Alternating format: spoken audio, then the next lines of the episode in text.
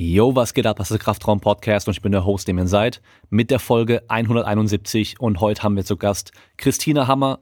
Sie ist Profiboxerin, mehrfache Weltmeisterin in zwei Gewichtsklassen und versucht es jetzt zu Olympischen Spielen zu schaffen und dort natürlich dann auch Gold zu holen. Und wir reden einmal über die Unterschiede zwischen Profiboxen und Amateurboxen, dann natürlich auch über die Social Media YouTube Boxer, die jetzt da alle versuchen gegen Profiboxer zu kämpfen, also Jake Paul, Logan Paul und so weiter ähm, was sie von MMA hält, ob sie sich das auch anschaut und dann natürlich die ganzen äh, Vorurteile und Klischees äh, mit Frauen im Boxen als Männerdomäne, wie sie damit umgeht und warum ihr Ziel ist, bei den Olympischen Spielen nicht nur aufs Treppchen zu kommen, sondern natürlich auch Gold zu holen.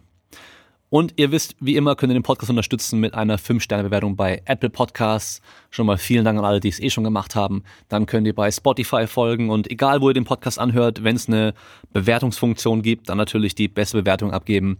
Dann haben wir Merchandise beim kraftraumshop.de. Wir haben noch ganz wenige Hoodies, wir haben noch ein paar T-Shirts und Tanktops und wir haben auch noch ein paar Banner.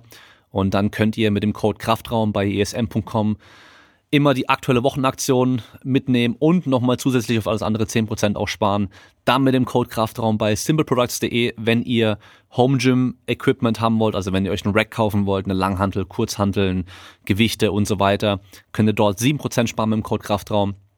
Und zu guter Letzt bei asbarrow.com könnt ihr euch Hosen und Hemden, Chinos, kurze Hosen und auch Anzugshosen für trainierte Leute kaufen, die dann am Gesäß und am Bund passen und äh, nicht wie sonst einfach, dass dann, wenn es am Gesäß und am Oberschenkel passt, der Bund einfach viel zu weit ist. Und damit wünsche ich euch viel Spaß mit der Folge.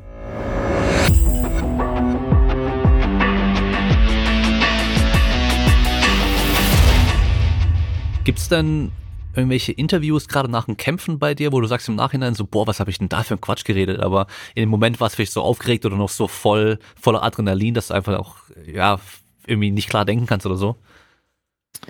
Äh, also in Deutsch ist es eigentlich relativ einfach, aber ich weiß noch, als ich in Amerika war, das war, das war so schwer, schwer für mich, wo ich gedacht habe, so, boah, was fragt der? Ich habe keine Ahnung, was für eine Frage der mir gestellt hat.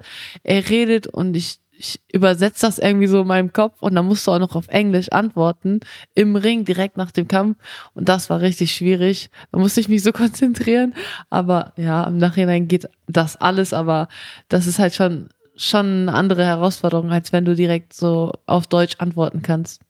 Ja, ich überlege gerade, ich habe letztens bei äh, UFC bei der Post-Fight Press Conference ich glaube, es war der Peter Jahn, glaube ich. Ich bin mir nicht ganz sicher. Nee, es war, nee, es war mal, es war irgendein Kämpfer ohne Dolmetscher. Und der hat einfach die Fragen beantwortet, aber halt, er hat die Fragen einfach selber anders verstanden irgendwie so. Weißt du, er hat was ganz anderes beantwortet, wie was gefragt wurde. Das war dann schon auch ganz witzig. Und dann denke ich mir so, ja, dann vielleicht lieber doch einen Dolmetscher dazu nehmen, wenn dein, dein Englisch in dem Fall dann einfach nicht ganz so gut ist. Ja. aber in dem Fall dann auch wieder ganz witzig gewesen für die, für die Zuschauer. Guckst du selber auch MMA? Ja, ab und zu schon. Ja, interessiert aber dich auch? Aber ich muss, äh, interessiert mich schon. Also Kampfsport an sich interessiert mich, aber ich muss ganz ehrlich sagen, MMA, UFC, das ist halt schon ein brutaler Sport. Also da, was da abgeht, das ist schon echt mega. Ich habe echt Respekt davor, dass auch, äh, dass sie sich da voll äh, so in die Fresse geben und alles Mögliche mit Knie, Ellbogen und mit den Handschuhen. Das ist wirklich schon brutal. Das ist äh, interessant zu hören, weil das war ja auch ähm, in New York zum Beispiel, war es ja ganz lange noch verboten. Ich glaube vor, boah, okay, Jahren, also vor ein paar Jahren erst wurde es auch erlaubt in, äh, in New York dann. Und äh, da war auch die, die Box-Lobby, die war da irgendwie ganz, ganz strikt dagegen. So, die haben auch das immer so dargestellt, es wäre so brutal und so und so ein menschlicher Hahnkampf und auf dem Boden wird weitergeschlagen und so. Aber wenn du dir so Statistiken anschaust, im Boxen zum Beispiel, kassieren die halt im Schnitt die Boxer viel, viel mehr Schläge als im MMA, weil es halt das ganze Wrestling und Clinchen und so weiter nicht ganz so arg gibt und halt auch vielleicht auch durch die kleinen Handschuhe die Treffer halt dann auch ein bisschen effektiver sind und eher halt auch schnell mal was machen. Weißt du, wie ich meine? Als, äh, als im Boxen, wo du halt ein paar mehr abkriegen kannst dann auch. Also ganz interessant zu hören, also auch von einem Kämpfer direkt so. Also ich denke halt, äh, UFC halt ist so viele, vereint einfach viele Sportarten. So, du musst Jiu-Jitsu ringen können, Kickboxen, dann Boxen. Und das ist halt schon sehr, sehr anspruchsvoll. Und äh, ich habe echt meinen größten Respekt davor, dass Leute in den Ring gehen und in, also in den Kä Käfig sozusagen und da äh, abliefern können. Ähm, ich werde auch ganz oft gefragt, ob ich mir das vorstellen kann, aber ganz ehrlich, überhaupt nicht, weil ich einfach so die klassische Boxerin bin und auch davor nie was anderes gemacht habe außer Boxen. Mhm. Also ich habe nicht mit Kick Kickboxen oder sonst was angefangen, was ganz viele äh, haben. Und äh, für mich ist halt Boxen schon was Besonderes, was technisch, äh, taktisch anspruchsvoll ist und auch so dieses klassische Boxen gefällt mir sehr und äh, da, dabei bleibe ich auch. Äh, schaust du dann manchmal Kämpfe und ähm, so als selber als klassische Boxerin dann auch auf höchstem Niveau siehst du dann so die, wie die im Stand kämpfen und denkst du, oh mein Gott, was machen denn die da für einen Quatsch so? Äh, also ich, ich denke, UFC zurzeit ist echt wirklich fortgeschritten und äh, also was sie da für eine Performance abliefern, ähm, ist schon mega und auch gerade Frauen und ich glaube, Ronda Rousey hat so das Ganze revolutioniert und davor gab es ja nicht wirklich Frauenkämpfe, die man angeguckt hat, hat in UFC und sie hat da mega viel geschaffen. Und ich habe ja auch vor kurzem mal so ein Doku über sie angeschaut. Und da hat sie auch die ganzen Werdegang erzählt. Und äh, das finde ich schon wirklich beachtlich, so was äh, ja so eine Käfigkämpferin da alles trainieren muss, von Jiu-Jitsu bis Boxen. Und pff, Boxen an sich ist schon ein schwieriger Sport, was du da alles trainieren musst. Und dann kommen noch drei, vier andere Sportarten dazu, wie Ringen und so. Und das ist schon krass. Mhm. Ja, bei Ronda Rousey, die war ja Judo, ich glaube Silbermedaillist bei Olympischen Spielen, genau. also da natürlich äh, Top-Niveau und du hast auch gesehen in den Kämpfen, dass sie halt einfach, sobald es an den Körper ging, war sie halt einfach immer besser wie die anderen und ja.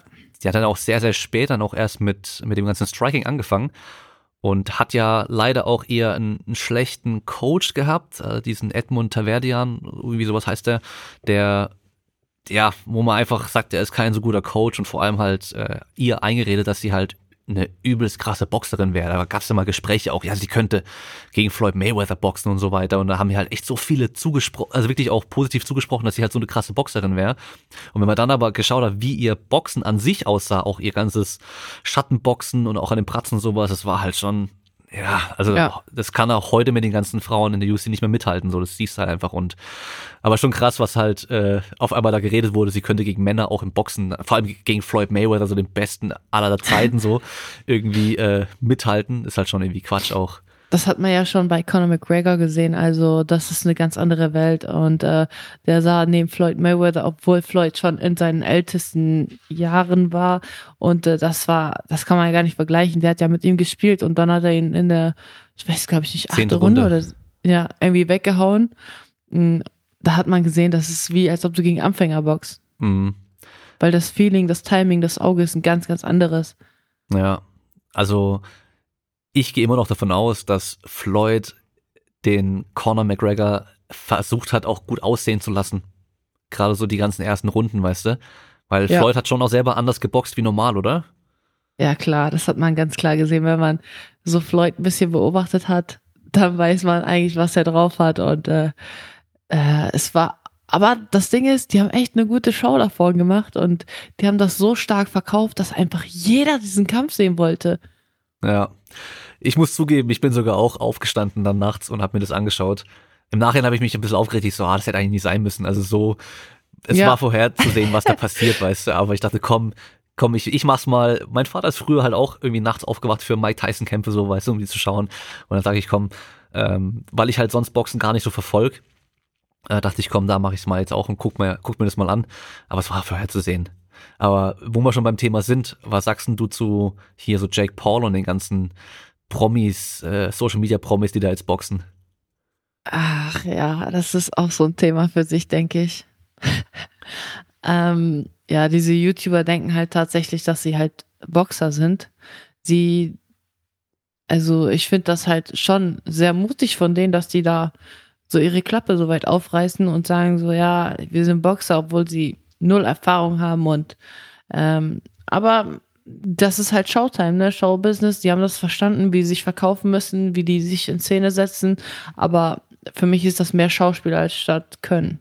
Hast du ähm, bei dem Tyson gegen äh, Roy Jones Kampf davor Jake Paul angeschaut gegen diesen Basketballer? Ja, habe ich. Und, und was sagst du so? Wie, wie sah das aus, was er gemacht hat? Ja, so es, der hat auf jeden Fall gute Ansätze und auch äh, so seine Möglichkeiten sind gut, aber da er würde niemals gegen einen richtigen Boxer überleben. Ja. Das ist es halt. Also die, die steigen halt gegen andere YouTuber oder andere Ex-Sportler irgendwie in den Ring, die halt selber auch, also der, der Basketballer, das hast du ja auch gesehen, der hat ein bisschen trainiert, aber da fehlt halt komplett so das richtige Boxen einfach zu können. Und äh, ich glaube, der Jake Paul und auch sein Bruder, der Logan Paul, die sind, glaube ich, körperlich, athletisch sind die schon echt gut so. Also es ist schon, schon, schon auch ja. Tiere so. Und ich glaube, Logan Paul war ja auch ein ganz guter Wrestler früher mal in, in, in der Schule. Ähm, aber jetzt kämpft halt Jake Paul ja gegen Ben Askren. Kennst du den? Den MMA-Kämpfer, der lange außerhalb der UFC war und dann in die UFC kam, Weltergewicht äh, wo es immer hieß, er wäre das beste Weltergewicht außerhalb der UFC, hat dann äh, da auch Kämpfe gemacht, äh, bisschen kontrovers erstmal und dann hat er gegen Masvidal dieses äh, Knie an den Kopf bekommen innerhalb von drei, vier Sekunden. So dieser Knockout des Jahrzehnts, glaube ich, im MMA kann man fast schon sagen. Und der ist halt auch ein Ringer, so ein richtig krasser Ringer, aber ist halt so mit der schlechteste Boxer überhaupt in der UFC gewesen. Also egal welche Gewichtsklasse, egal äh, ob Mann oder Frau, er ist wahrscheinlich so der, der schlechteste Boxer überhaupt. Und der kämpft jetzt gegen Jake Paul. Und viele, selbst MMA-Kämpfer und, äh, und Leute aus der Szene sagen halt trotzdem, dass die denken, dass Jake Paul gewinnt.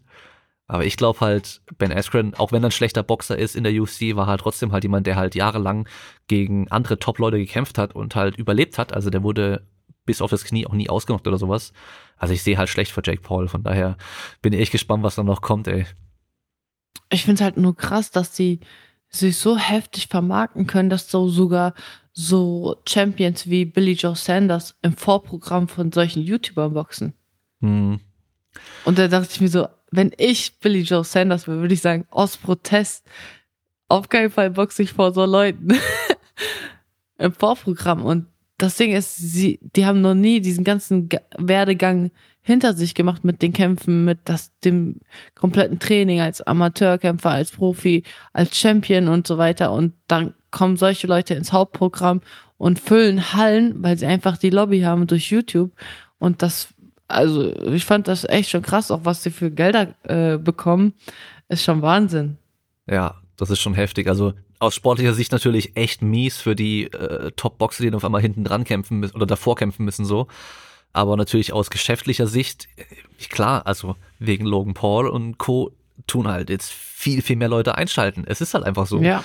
Es ist zwar halt irgendwie die traurige Wahrheit so und selbst Ben Askren hat halt gemeint, bei diesem Boxkampf gegen, ähm, gegen den Jake Paul macht er halt mehr Geld, als er in seiner ich glaube, in den ganzen letzten MMA-Kämpfen zusammen gemacht hat, so. Das und, ist doch brutal, oder? Ja, also, er sagt halt, warum soll er das nicht machen, so. Er ist retired schon länger und warum soll er das nicht machen? Ja. Und äh, ja, das sind halt ein paar Millionen, die der kriegt, das muss man sich mal vorstellen. Ja, The Zone und so weiter überträgt das ja. Ich, als ich das zum ersten Mal gesehen habe, dachte ich, ich kipp um. Ja.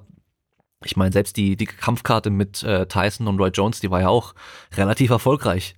Ich meine, ja. klar, also Tyson noch mal sehen wollte halt jeder. Und was sagst du dazu eigentlich? Also ich muss sagen, ich war überrascht. Ich war echt überrascht, ähm, wie gut er noch aussah für das Alter so. Ja, mega. Also wenn man den so ein paar Jahre davor gesehen hat, oder ich glaube, das waren nicht mal ein paar Jahre, ich glaube, es war ein halbes Jahr oder ein Jahr davor, da hat er noch so eine dicke Plauze gehabt. Ja. Und jetzt dann auf einmal stand er im Ring, ich dachte so, wow, wer ist denn das? Äh? Und mega explosiv noch. Also ich war wirklich positiv überrascht, was er noch drauf hat. Ja. An, also man hat auch manchmal so gesehen, seine Moves vom Frühjahr. Ja. Ähm, und also für mich hat er eigentlich gewonnen. Ja, finde ich auch. Also war schon. Äh, ich finde, er hat sich besser verkauft und war auch fitter an dem Tag und äh, ich fand es echt äh, spannend anzugucken. Ja, also ich hätte aber mehr von Roy Jones erwartet ich glaube, der hat es nicht ganz so ernst genommen, so wie das aussah. Also er war generell, glaube ich, auch so ein bisschen unfitter, war dann auch mehr aus der Pust gegen Ende hin. Ähm, hier und da mal hat er schon so auch diese, diesen Jab gemacht, weiß, wo er noch ein bisschen seitlich wegläuft und so weiter, hat er mhm. auch getroffen und so. Das war dann schon auch so Roy Jones-Style, aber Tyson sah echt gut aus, ey. Vor allem, auf einmal fängt er wieder an, so hier, weißt du, mit, mit dem Körper zu schwingen und so, dieses, äh, wo du ja. denkst, oh, oh, jetzt kommt was so. War schon geil zu sehen. Das stimmt. Aber ja, der will Aber ja ich muss sagen, so ich bin nicht, ich bin nicht nachts aufgewacht, weil ich dachte mir so, ja, das sind, sagen wir mal, schon zwei Legenden, aber so schon ältere Legenden. Und ähm, ich habe es nicht geschafft aufzustehen. Da dachte ich mir, ich guck's mir einfach am Morgen an. Ja. Und ähm, Habe ich da auch gemacht. ich habe aus meinem, äh, meinem äh, McGregor gegen Mayweather-Kampf äh, früh aufstehen gelernt, dass ich das nicht mehr machen werde. Also selbst Ja. für, für eine geile UFC-Card, wo ich echt Fan bin oder so, das mache ich das auch nicht. Äh, da ist mir mein Schlaf zu wichtig mittlerweile. ja, das ist auch echt hart, irgendwie in der, in der Nacht aufzustehen und dann so dann noch äh, aufmerksam zuzuschauen. Also ich bin da immer wie benebelt. Und dann Ja. kriege ich irgendwie gar nicht so richtig alles mit. Wenn du nur den Hauptkampf sehen willst und du weißt, okay, der ist wahrscheinlich so um 6 Uhr morgens oder so manchmal, dann geht's ja noch. Aber wenn du die ganze Karte sehen willst, ähm, Das dauert ja. ja, ja. Also im Boxen dauert es natürlich auch, aber mittlerweile UFC-Events sind ja manchmal so fünf, sechs Stunden lang, so wo du denkst, boah, nee, ey, wenn du vom allerersten Kampf anfängst, das ist schon, also selbst wenn du dir die morgens wie am Stück angucken willst, das dauert schon echt lange so. Also das ist schon da manchmal doch auch schwer Fan zu sein, dann jeden Kampf anzugucken so. Aber es lohnt sich ja dann doch manchmal und dann sind es richtig geile Kämpfe. Also gerade bei den Frauen, zum Beispiel letztes Jahr, Kampf des Jahres war ja, oder war das vorletztes Jahr? Nee, letztes Jahr. Joanna Janczejczyk gegen diese Wiley Zhang, hast du den gesehen? Ja, Das, Das war schon ich krass, gesehen. oder? äh, also da, das war wirklich ein tougher Fight. Und Johanna ist wirklich sehr, sehr stark. Und ähm, also ihr Gesicht danach sah echt brutal aus. Man hat die ja gar nicht wiedererkannt. Ich fand die sah irgendwie aus wie ein Alien. Ja, die sah aus wie Megamind. Kennst du den Film? Diesen Animationsfilm von Pixar mit so einem Alien eben, mit so einem ganz großen Kopf oben. So sah die aus. Ja, da gab's ja so Bilder, wo sie Ja, so ja. irgendwie sie verglichen wurde. Da dachte ich mir so, wow, das, ist schon übel, ja. Ich will nicht wissen, was da im Kopf dann los ist, wenn sie schon so einen krassen Bluterguss äh, auf der Stirn hatte. Hm. Ja. Ja, das ist ja immer so ein, so ein Thema leider, ähm, mit diesen ganzen Schlägen auf den Kopf. Also egal in welcher Sportart, also irgendwie alle Kampfsportarten, wo du halt Schläge kassierst und auch so Football, solche Geschichten. Äh, ist das eine Sache, wo du dir auch Gedanken drüber machst? Dass du sagst so, ähm, wie lang will ich das machen oder, oder bisher habe ich nicht viel kassiert und es ist alles gut oder hast du da auch ich so muss ganz ehrlich sagen, ich habe Respekt?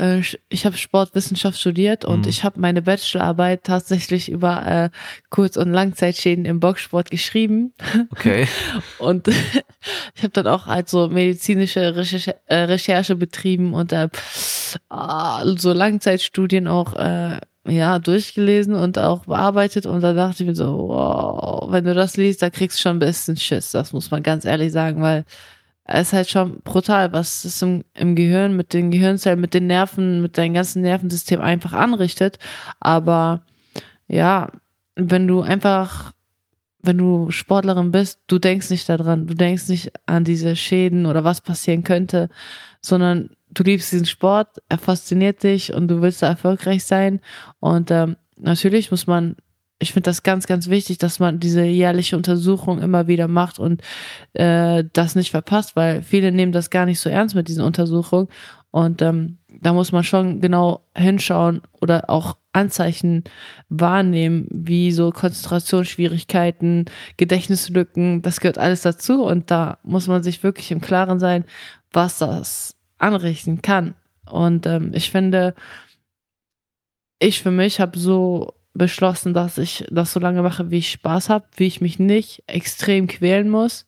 Also natürlich, man wird älter und äh, irgendwann kommt die Zeit, ne?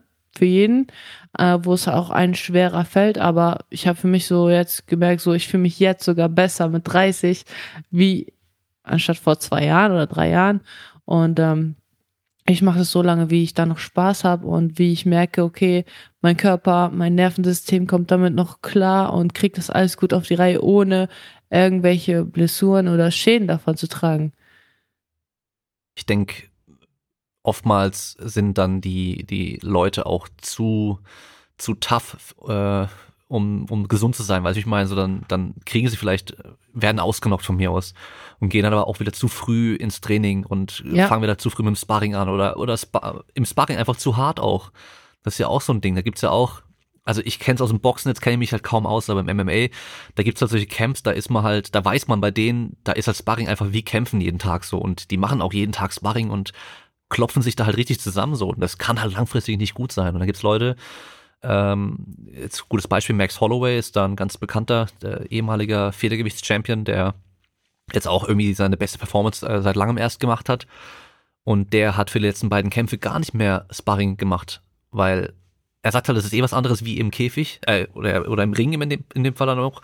Und ähm, er wird halt, er bleibt da halt frischer, wenn er das halt nicht macht, so, weißt du? Und klar, es ist halt, ja, wahrscheinlich alles immer so ein bisschen so ein Für und Wider, muss man halt ein bisschen schauen, aber dann, dann hörst du von anderen Kämpfern, ich weiß nicht, mitbekommen mit diesem Hamza Chimaev, der war in der UFC jetzt so der neue Hype-Train, wird es mal genannt, also der wurde gehypt ohne Ende, wo sie sagen, der nächste Champ und so. Und dann hat der Covid bekommen, äh, wurde positiv getestet und hat aber halt Vollgas weiter trainiert. Weißt du?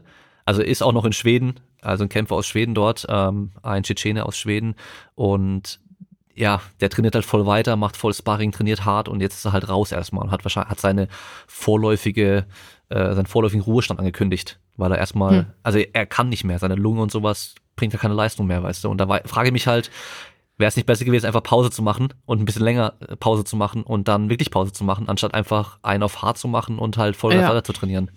Das stimmt allerdings und ich finde Pause oder Regeneration, Pause an sich wird immer mit Schwäche verglichen. Also du willst nicht, du, du so willst dich ausruhen und das wird immer mit Schwäche gleichgesetzt, obwohl ich, das ist totaler Quatsch. Ich fühle mich sogar manchmal besser, wenn ich zwei Tage nicht trainiere und dann, wie jetzt, ich bin nach dem Kampf sofort zu meiner Familie gefahren, weil ich einfach gemerkt habe, ich brauche ein bisschen Ruhe für mich. Äh, auch dein Kopf braucht ein bisschen Abstand vom Boxen, vom Training und wo du einfach dann wieder frisch zurückkommst, wenn du zwei Tage nicht trainiert hast, das bringt dich nicht um. Sogar du bist dann entspannter und du kannst dann wieder mehr Gas geben. Je entspannter dein Körper ist, desto mehr ist einfach die Range nach oben. Und das äh, sehen viele nicht ein oder wollen das auch nicht so richtig zugeben. Aber ich finde, jeder muss auf seinen Körper hören und äh, da wird auch viel natürlich auch von den Trainern gepusht, weil du befindest dich einfach in so einem äh, Kreis, wo es einfach um Leistung geht, um Abliefern, um Gewinnen, um schneller, höher, weiter. Aber man muss da wirklich sehr selbstreflektiert bleiben und dann auch gucken, okay, ist mein Schlaf gut? Weil das sind auch wieder so Anzeichen, wenn du nicht gut schläfst, so Anzeichen von Übertraining und so weiter. Und du musst genau deinen Körper in den Griff haben und auch deinen Puls und viele Sachen, die du dafür steuern kannst. Und das ist sehr gefährlich, was manche machen. Hm. Ja, einfach so mit dem Kopf durch die Wand und immer Vollgas, dann wird schon besser, aber es gibt halt aber einfach. Wie lange ist die Frage? Genau, ja. Ja, genau. Ich glaube, wenn man jünger ist, geht es meist ein bisschen länger gut, aber irgendwann ähm, kommt man immer an so eine Grenze, wo es halt nicht mehr weitergeht und dann muss man einfach einsehen, so, okay, ich muss das vielleicht ein bisschen schlauer angehen, so. Und äh, man sagt ja eigentlich auch Boxen so Sweet Science, glaube ich, ist ja der Begriff, gell? Und ähm, da kann man halt schon auch mit Kopf einfach da da an die Sache rangehen, ohne, ohne sich zu demolieren einmal im Training, äh, im Kampf vielleicht auch. Ich glaube, ich glaube, Mayweather braucht sich zum Beispiel keine Gedanken machen über Langzeitschäden äh, im Gehirn und so weiter. Der wurde ja so gut wie nie getroffen. Äh, von daher gibt's da natürlich auch wieder ähm, Vor- und Nachteile, je nachdem, wie man kämpft und so. Das kann man auch bei manchen äh, beobachten, deren Interviews im Ring, dass sie schon so Sprach Fehler haben oder Schwierigkeiten zu sprechen, zu stottern anfangen. Und das sind auch so Zeichen, wo du denkst, das ist nicht gesund, mhm. weil diese Schläge auf dem Kopf, die haben auch Auswirkungen auf deine Sprache, auf deinen Verlauf auch und diese äh, so Stottern, das führt dazu, dass äh, ja irgendwas schon passiert ist davor. Ja. Ja, da habe ich sogar noch ein Beispiel und zwar auch ein MMA-Kämpfer wieder. Ich kenne halt viele MMA-Kämpfer und weniger hm. Boxer so. Äh, der heißt Nam Pham, der war bei The Ultimate Fighter auch und hat auch in der UFC, glaube ich, ein paar Kämpfe gemacht. Und ähm, der war ganz normal, also der hat ganz normal gesprochen, alles ganz normal. Und der macht jetzt schon auch relativ komische Videos immer bei Instagram und auch YouTube und sowas, äh, wo er sich beim Joggen filmt und ist halt komplett außer Atem und spricht dabei noch und sowas. Aber auch manchmal mhm. halt einfach im Auto sitzt und dann redet. Und er spricht wie jemand, der taub ist. Kennst du das? Wenn taube Menschen, die sprechen, das, die haben ja meistens eine schlechte ja. Aussprache und sowas. So spricht er mittlerweile. Und er hat früher ganz normal geredet und ist halt echt krass zu sehen, weil der ist auch noch jung. Also der ist wahrscheinlich gerade um die 30 so, weißt du. Und so viele Kämpfer hat er jetzt auch nicht gehabt wie manch andere. Das ist schon, schon echt krass, wie schnell das manchmal gehen kann. Und das ist, puh, muss man sich, glaube ich, auch einsehen so ein bisschen. Und ich weiß nicht, ob man da auch als Kämpfer oder Kämpferin selbst dann auch vielleicht irgendwann mal auch sich eingestehen muss, okay, ich werde vielleicht, ich werde vielleicht nicht als Profis schaffen, weißt du, ich werde vielleicht immer so Journeyman sein oder halt sogar nur jemand sein, der halt von anderen verkloppt wird. So, da gibt's ja auch so ein paar ganz besondere Fälle. Ich hatte letztens erst gelesen von einem Boxer, der irgendwie, glaube ich, nur drei oder vier Mal gewonnen hat und irgendwie über 50 Mal verloren hat, aber halt immer wieder Kämpfe kriegt, weil er halt dann gut für die anderen ist, um halt ihr, ja. ihren Kampfrekord halt irgendwie da aufzuwerten, so. Aber da musste ich halt auch fragen, wie viel verdiene ich dabei und äh, dafür mache ich mich kaputt und äh, vielleicht sogar, ja, mache ich auch die letzten Jahre meines Lebens sogar richtig schlecht dadurch und kann vielleicht nicht mehr richtig reden, sonst irgendwas, vergess mein, vergess alles und so. Ist es, das, die Frage ist, ist es das wert, dass man die Gesundheit einfach aufs Spiel setzt, nur um für andere gut zu sein und so ein bisschen was zu verdienen? Also, ich finde, Geld ist da gar nicht in Relation. Also Gesundheit kannst du mit nix wieder gut machen. Und wenn du da, sagen wir mal, eine Million hast, aber du bist äh, körperlich wie seelisch einfach kaputt, ja, was gibt dir das Geld? Hm, ja. Du kannst damit gar nichts anfangen. Ja, und selbst die besten Ärzte, die du kaufen kannst damit oder bezahlen kannst, die können dir halt irgendwann auch nicht mehr helfen, so. Ja, deswegen muss man wirklich als Athlet sehr, sehr, ehrlich zu sich selbst sein und äh, auch solche Anzeichen merken und auch wirklich da was tun und nicht sagen, ja, das geht schon. Ich kenne das selber so, ach, das geht schon, das wird schon, das ist morgen besser oder ach, das ist nicht so schlimm und aber man muss da wirklich ehrlich sein, weil das ist, äh, kann alles entscheiden. Hm. Wurdest du schon mal ausgenockt oder angenockt? Also ich glaube in deinen offiziellen Kämpfen ja nicht, aber vielleicht im Training mal? Ähm, ich bin, also, es gibt diesen einen Fleck auf meiner Weste. Okay. bei den Profis. Äh, da, ich habe einen äh, Kampf, äh, der als No Contest gewertet wurde gegen äh, die Französin. Mm, und ja, da ich war, ich wollte halt unbedingt in drei Gewichtsklassen Weltmeisterin sein werden. Und äh, ich habe diesen Kampf angenommen in 69 Kilo und ich bin halt 1,80 Meter groß und ich habe immer bis 72,5 Kilogramm geboxt. Äh, und zu dem Zeitpunkt habe ich so, ich laufe immer eigentlich rum mit 75, 76 Kilo. Und äh, da musste ich halt bis auf 69 runter. Und das war sehr, sehr hart für mich. Weil Frauen machen einfach anders Gewicht als Männer. Für die meisten Männer ist das ein, Kindergarten, aber für Frauen ist es echt hart. Und ähm, da habe ich mich echt extrem runtergehungert in kurzer Zeit. Äh, und ja, ich habe halt gemerkt, so, oh, meine Schläge, da ist nicht mehr viel Druck dahinter. Ich habe halt bis zur vierten Runde gewonnen nach Punkten und dann hat sie halt versucht, äh, ja, dreckige Sachen zu machen, wie halten und auf den Hinterkopf schlagen. Und dann bin ich halt zu Boden gefallen, weil mein Gleichgewichtssinn war irgendwie nicht so belastbar, auch das Nervensystem durchs Abnehmen nicht mehr so. Und dann bin ich auf den Boden gegangen und sie wurde halt disqualifiziert und im Nachhinein wurde der Kampf als No Contest gewertet. Und das war schon so, so ein Moment wie bei Rocky im Film, so, wo du auf den Boden gehst und so ganz in Slow Motion die Stimmen hörst, alles so verzerrt ist. Das war so ein Moment, wo ich dachte mir so, wow, das ist krass. Einfach so, so ausgeschaltet zu sein von deinem Körper und äh, das hat auch ganz lange gedauert, bis ich das irgendwie so ein bisschen verarbeitet habe, auch dass mein Körper wieder äh, ja leistungsfähig war, weil ich ihn einfach so hart runtergezogen habe auf 69 Kilo, dass ich sogar, ich weiß noch, äh, ich war mit meinen Eltern, das war Sommer, wir haben draußen auf der Terrasse gegessen und ich habe so gefroren und es war so warm eigentlich und alle sagen so, was ist mit dir los? Warum frierst du? Es ist so warm, es ist 30 Grad. Ich so, ich friere einfach, ich muss eine Decke holen oder so, weil ich meinen Körperfettanteil auf 8% runtergezogen habe. Und das ist für eine Frau einfach schon nicht mehr gesund. Hm. Aber ich wollte unbedingt diese drei Gewichtsklassen haben äh, und Weltmeisterin sein und äh, auf Biegen und Brechen, was auch nicht gut war. Aber das habe ich halt für mich dann gelernt. Okay, und wie lange hat es danach dann gedauert, nach dem Kampf, bis du da wieder, also rein vom Gew Gleichgewicht her und so weiter, vom Kopf und so, da wieder wirklich fit warst? Ähm, ich hatte dann äh, Trommelfellriss.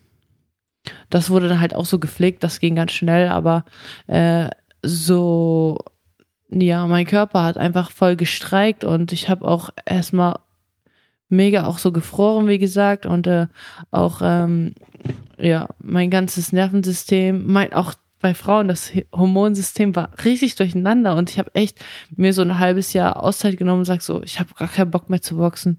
Das macht mir keinen Spaß und wenn ich mich so quälen muss bis ans Limit, dass ich ähm, da solche Opfer bringen muss, so wofür.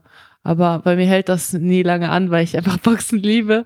Und ähm, ja, ich habe dann so mir die Zeit genommen, habe äh, ja mein Studium alles weitergemacht und auch Zeit meiner Familie verbracht und dann kam auch wieder die Lust ganz schnell aufs Training und aufs Boxen. Hm.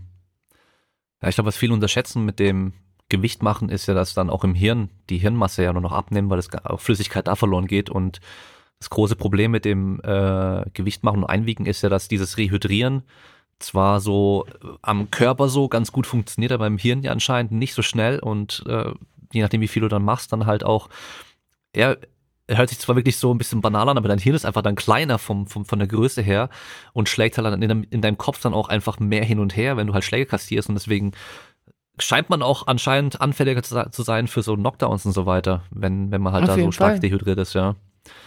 Und äh, deswegen auch ist halt die Reaktion, gefährlich. Konzentration, das lässt alles nach. Mhm. Ja, und das ist natürlich optimal für einen Kampf dann. ja, aber ja, das Problem ist halt, das ist ja in vielen Sportarten so, was macht man stattdessen so? Äh, es gibt jetzt schon so im MMA-Verbände, da hast du dann ein Wiegen direkt vor dem Kampf nochmal. Und dann darfst du halt nur maximal so und so viel Prozent Unterschied haben zwischen dem ersten Einwiegen und dem zweiten Einwiegen. Sowas würde natürlich gehen. Oder halt, äh, dass man sagt, man, man wiegt halt einfach nicht 24 Stunden davor ein, sondern halt viel kürzer vor dem Kampf. Aber dann ist halt das Problem, dass dann viele trotzdem Gewicht machen würden und dann mhm. nicht mehr, mehr rehydrieren könnten. Dann hätten sie noch mehr ein Problem. Also ja, weil ich glaube, wenn man halt sagt, alle einfach in ihrer natürlichen Gewichtsklasse kämpfen, es geht halt nicht, weil dann werden alle sich trotzdem wieder runterhungern und so weiter, damit sie halt einfach einen Vorteil haben mit der Größe und der Länge. Ja, ich denke, Gewicht machen gehört einfach zum Kampfsport dazu. Das es, ich habe wirklich noch gar keinen Boxer kennengelernt oder Boxerin, die gesagt hat so, ah ja, ich äh, ich mache nie Gewicht, ich habe alles im Griff oder ich äh, das ist mein natürliches Gewicht und damit kämpfe ich auch. Jeder macht das und es gehört auch dazu. Aber ich habe für mich zum Beispiel auch beschlossen, dass ich ähm, ja kontinuierlich mein Gewicht halte und dass diese die Range einfach nicht zu groß ist, dass du nicht 10 Kilo abnehmen musst, sondern drei. Hm. Und drei ist ein mega Unterschied. Drei Kilo machst du easy. Und dass du halt bestimmte Prinzipien in der Ernährung halt festhältst und die das ganze Jahr durchziehst, nicht so, nicht nur zur Wettkampfvorbereitung. Hm. Also dann nicht so nach dem Kampf, wenn es dann rum ist, so boah, jetzt äh, erstmal voll reinhauen. Das geht dann nicht nur ein paar Tage, sondern ein paar Wochen, ein paar Monate, dann bist du vielleicht eben so 10, 12 Kilo schwerer. Und dann hast du halt ein Problem, wenn du dann wieder runter musst für den Kampf dann. Ja, dass man sich halt äh, zusammenreißt. So, man kann sich ja Sachen gönnen, kein, kein Thema, ne? Auch äh, Kuchen essen oder was auch immer, was Pizza, so mal, aber nicht äh, drei Monate lang nur mhm. davon ernähren. Das geht halt nicht. Ja. Und ich glaube auch, wenn du halt eben so viel wieder abnehmen musst und es dann auch in der, in der Vorbereitung auf den Kampf machst, dann wirst du wahrscheinlich auch schlechtere Leistung im Training auch abliefern können, wenn du halt voll am Abnehmen bist, als wenn du dein Gewicht eh schon die ganze Zeit hältst, so, weißt du? Das stimmt. Hast du denn früher äh, mehr wieder zugenommen nach Kämpfen und so und dann bist du eben höher gegangen und hast dann einfach gemerkt, okay, das funktioniert nicht so gut? Ähm, ja, also ich denke, äh, das ist einfach ein Prozess. Das ist so die jahrelange Erfahrung, die du sammelst mit dem Gewicht machen. Was tut dir gut, was tut dir nicht gut. Also ich habe da sehr, sehr viel ausprobiert und ich habe auch einfach gemerkt, okay, wenn ich jetzt Weizen esse, das ist nicht gut für meinen Körper, dann, dann macht mich irgendwie müde und man muss halt selber forschen, welche Sachen für dich funktionieren und welche nicht. Und äh, ja, ich habe halt immer ja, früher habe ich schon ein bisschen mehr über die Stränge geschlagen, sage ich mal, als jetzt, weil mir das nicht so bewusst war, was äh, Ernährung für einen Auslöser haben kann für dich. Das ist einfach so der Brennstoff. Du kannst auch nicht einen Porsche haben mit der besten Ausstattung, aber du, du tankst den mit E10. Das funktioniert nicht. Und dann auf der Autobahn kannst du nicht da 300 fahren. Ja. Und genauso ist es auch mit dem Körper. Du, wenn du Vollgas geben willst, dann musst du ihn auch um mit guten Sachen füttern. Mhm. Und ähm, das verstehen halt viele nicht. Und deswegen äh, auch bei Instagram zeige ich halt ab und zu, was ich äh, mache, wie ich was esse und wie ich das auch zubereite mit simplen Sachen. Also gesund essen ist nicht so schwierig und kompliziert, wie viele das denken. Und ähm, jetzt zum Beispiel seit einiger Zeit einfach habe ich überhaupt gar keine Probleme, weil zum Beispiel jetzt, ich bin ja zurück zum olympischen Boxen und da bist du halt am selben Tag auf der Waage, wie du kämpfst und da kannst du dir keine äh, Fehler leisten, so dass du dich da runterhungerst und dann sofort kämpfst. Ja, wie willst du denn kämpfen, wenn du so äh, dich da runterhungerst? Und deswegen habe ich das ganz streng im Griff und ich habe da auch gar keine Lust, äh, so die Gedanken zu verschwenden, was kann ich essen, kann ich überhaupt noch was essen, kann ich jetzt trinken, was sagt die Waage. Das macht sich auch psychisch und mental einfach äh, nieder, wenn du die ganze Zeit nur trainieren musst, dass du dein Gewicht hast und nicht hm. für die Leistung. Naja, planst du da im Voraus deine, deine Mahlzeiten schon oder hast du irgendwie so einfach so Regeln, an die du dich hältst, die es dann leichter machen? Ähm, ja, ich plane das schon im Voraus, weil äh, ja, also jetzt war ich da zum Beispiel in Köln und da habe ich auch ein paar Sachen vorgekocht, äh, weil ich einfach äh, die normalen Sachen wie Soßen und so weiter überhaupt nicht esse, weil ich auch davon Bauchschmerzen bekomme. Und ich finde auch nicht, dass das zu einer Ernährung von Sportlern gehört, dass man irgendwie so Gulasch-Sachen isst oder irgendwelche keine Ahnung, normalen Sachen, so wie Soßen. Ich bin überhaupt kein Fan davon und ähm, deswegen habe ich das auch alles vorbereitet und ich, ich glaube, von zwei Taschen, die ich mit hatte, war eine Tasche komplett mit Essen. ja gut, das macht es halt auch auf jeden Fall einfacher, wenn du einfach schon dein Essen dabei hast und gar nicht überlegen musst, okay, wo hole ich mir nachher was zu essen oder was esse ich nachher noch, sondern okay, es gibt, brauchst gar nicht überlegen, Essen ist ja da und das richtige Essen ist auch da, was natürlich ja, auch passt. Weil ich schwöre auf rote Beete. Ja. ja, das ist so der Booster Nummer eins und äh, auch so fürs Immunsystem. Und äh, der Koch in Köln, der, der kannte mich schon, weil ich immer mit meiner roten Beete angekommen bin und sagte so, bitte kannst du mir das klein schneiden, ich will das heute Mittag essen. Und, und dann dachte er schon so, hat er mich gesehen und sagt, ach, die rote Beete-Frau ist wieder da. Ja, ja. Machst du das bewusst wegen den Nitraten, die drin sind?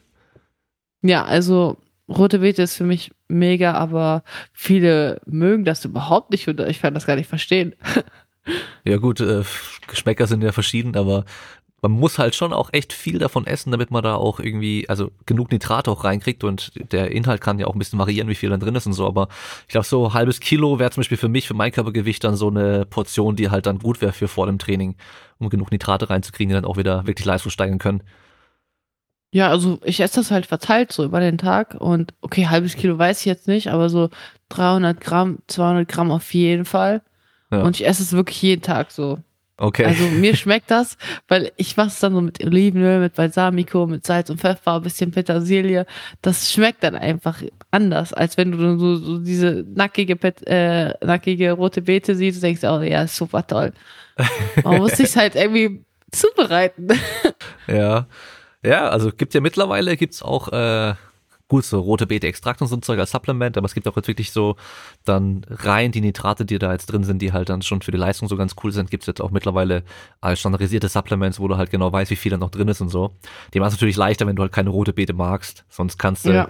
also wenn du die Forschung reinschaust, ist halt echt so, da gibt's dann irgendwie, man kann es als Saft machen, man kann es einfach so irgendwie zubereiten, man kann die auch so in so Chips schneiden und die dann trocknen und so, geht alles. Also wer da wirklich ein bisschen Leistungssteigerung haben möchte durch die Ernährung, kann halt echt mit rote Beete anfangen. Also die, die Forschung ist da ganz, äh, ganz zuversichtlich eigentlich und äh, echt nicht zu unterschätzen, dass es echt noch was bringen kann. Ganz cool eigentlich. Auf jeden Fall. Ja. Und die, das, ich, ich wundere mich immer, dass echt nicht so viele Leute, also Sportler, Planung von der Ernährung haben. Ich denke mir so, was macht ihr denn den ganzen Tag? Ja. Nur trainieren ist nicht, ist nicht, ist eine Sache, aber diese Faktoren dazu zu führen, dass du einfach besser bist als die anderen, das ist doch Schlaf, Ernährung, das kannst du doch steuern. Eigentlich so, schon, eigentlich auch recht einfach, äh, da ja. noch was rauszuholen, so, aber ich, ich, weiß nicht. Also ich bin ja auch immer wieder überrascht, ähm, wie viele richtig gute Sportler oftmals echt einfach gar keinen Plan haben von dem, was sie machen. Und die machen einfach, was der Trainer sagt. So. Ja. Wenn sie halt Glück haben und die haben einen guten Trainer, dann läuft's auch gut, aber manche haben halt dann vielleicht auch eben nicht so viel Glück und der Trainer klärt dann irgendwie einen Quatsch bei der Ernährung auch oder so. Ähm, aber ja, gibt's halt echt so die oder die Typen. Es gibt so wirklich so die zwei unterschiedlichen Typen, habe ich so festgestellt. So eben die einen, die halt sich da auch gar nicht für interessieren und einfach machen, was gesagt wird. Und andere, die halt sich voll interessieren, immer hinterfragen und immer auch mehr wollen. Aber damit sind wieder gefährlich, weil die sind anfällig für diesen ganzen Bullshit, weißt du? Dann kommt irgendein so Guru um die Ecke und verkauft dir wieder irgendwas. So, ja, damit wirst mhm. du noch besser und deine Ernährung wird damit, kannst du noch optimieren oder du kannst deine Erholung optimieren und kriegst irgendwelche Sachen verkauft und so. Das ist dann wieder das andere Extrem und äh, ist, glaube ich, auch nicht so geil. Aber ich meine, wenn du halt Sportwissenschaft studiert hast, ist schon mal ganz gut. Da hast ja äh, ein gutes Background-Wissen und äh, weißt, wie man wissenschaftlich arbeiten kann und so weiter. Und dann bist du auch nicht so anfällig für den ganzen Kram.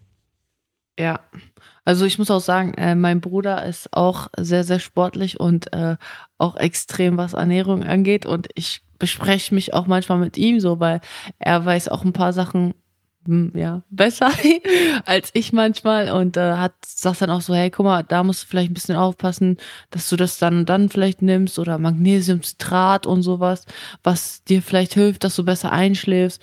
Und ja, so, er ist halt so ein bisschen mein Bezugspartner, sag ich mal, ähm, der auch sehr, sehr ehrlich ist mit mir und sagt so, Christina, das ist, das scheiße, was du machst. Oder ich brauche halt auch so ehrliche Leute, die sagen, das und das funktioniert und das und das funktioniert nicht.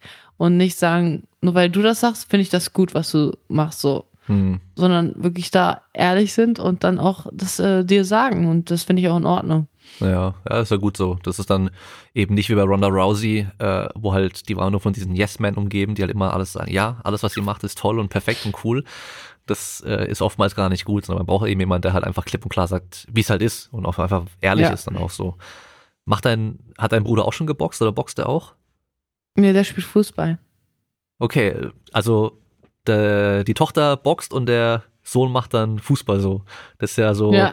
schon so ein bisschen ungewöhnlich, oder? Auch wenn es in die Richtung von diesem typischen Klischee geht, so Sport ist, äh, äh, Boxen ist so Männersport und sowas.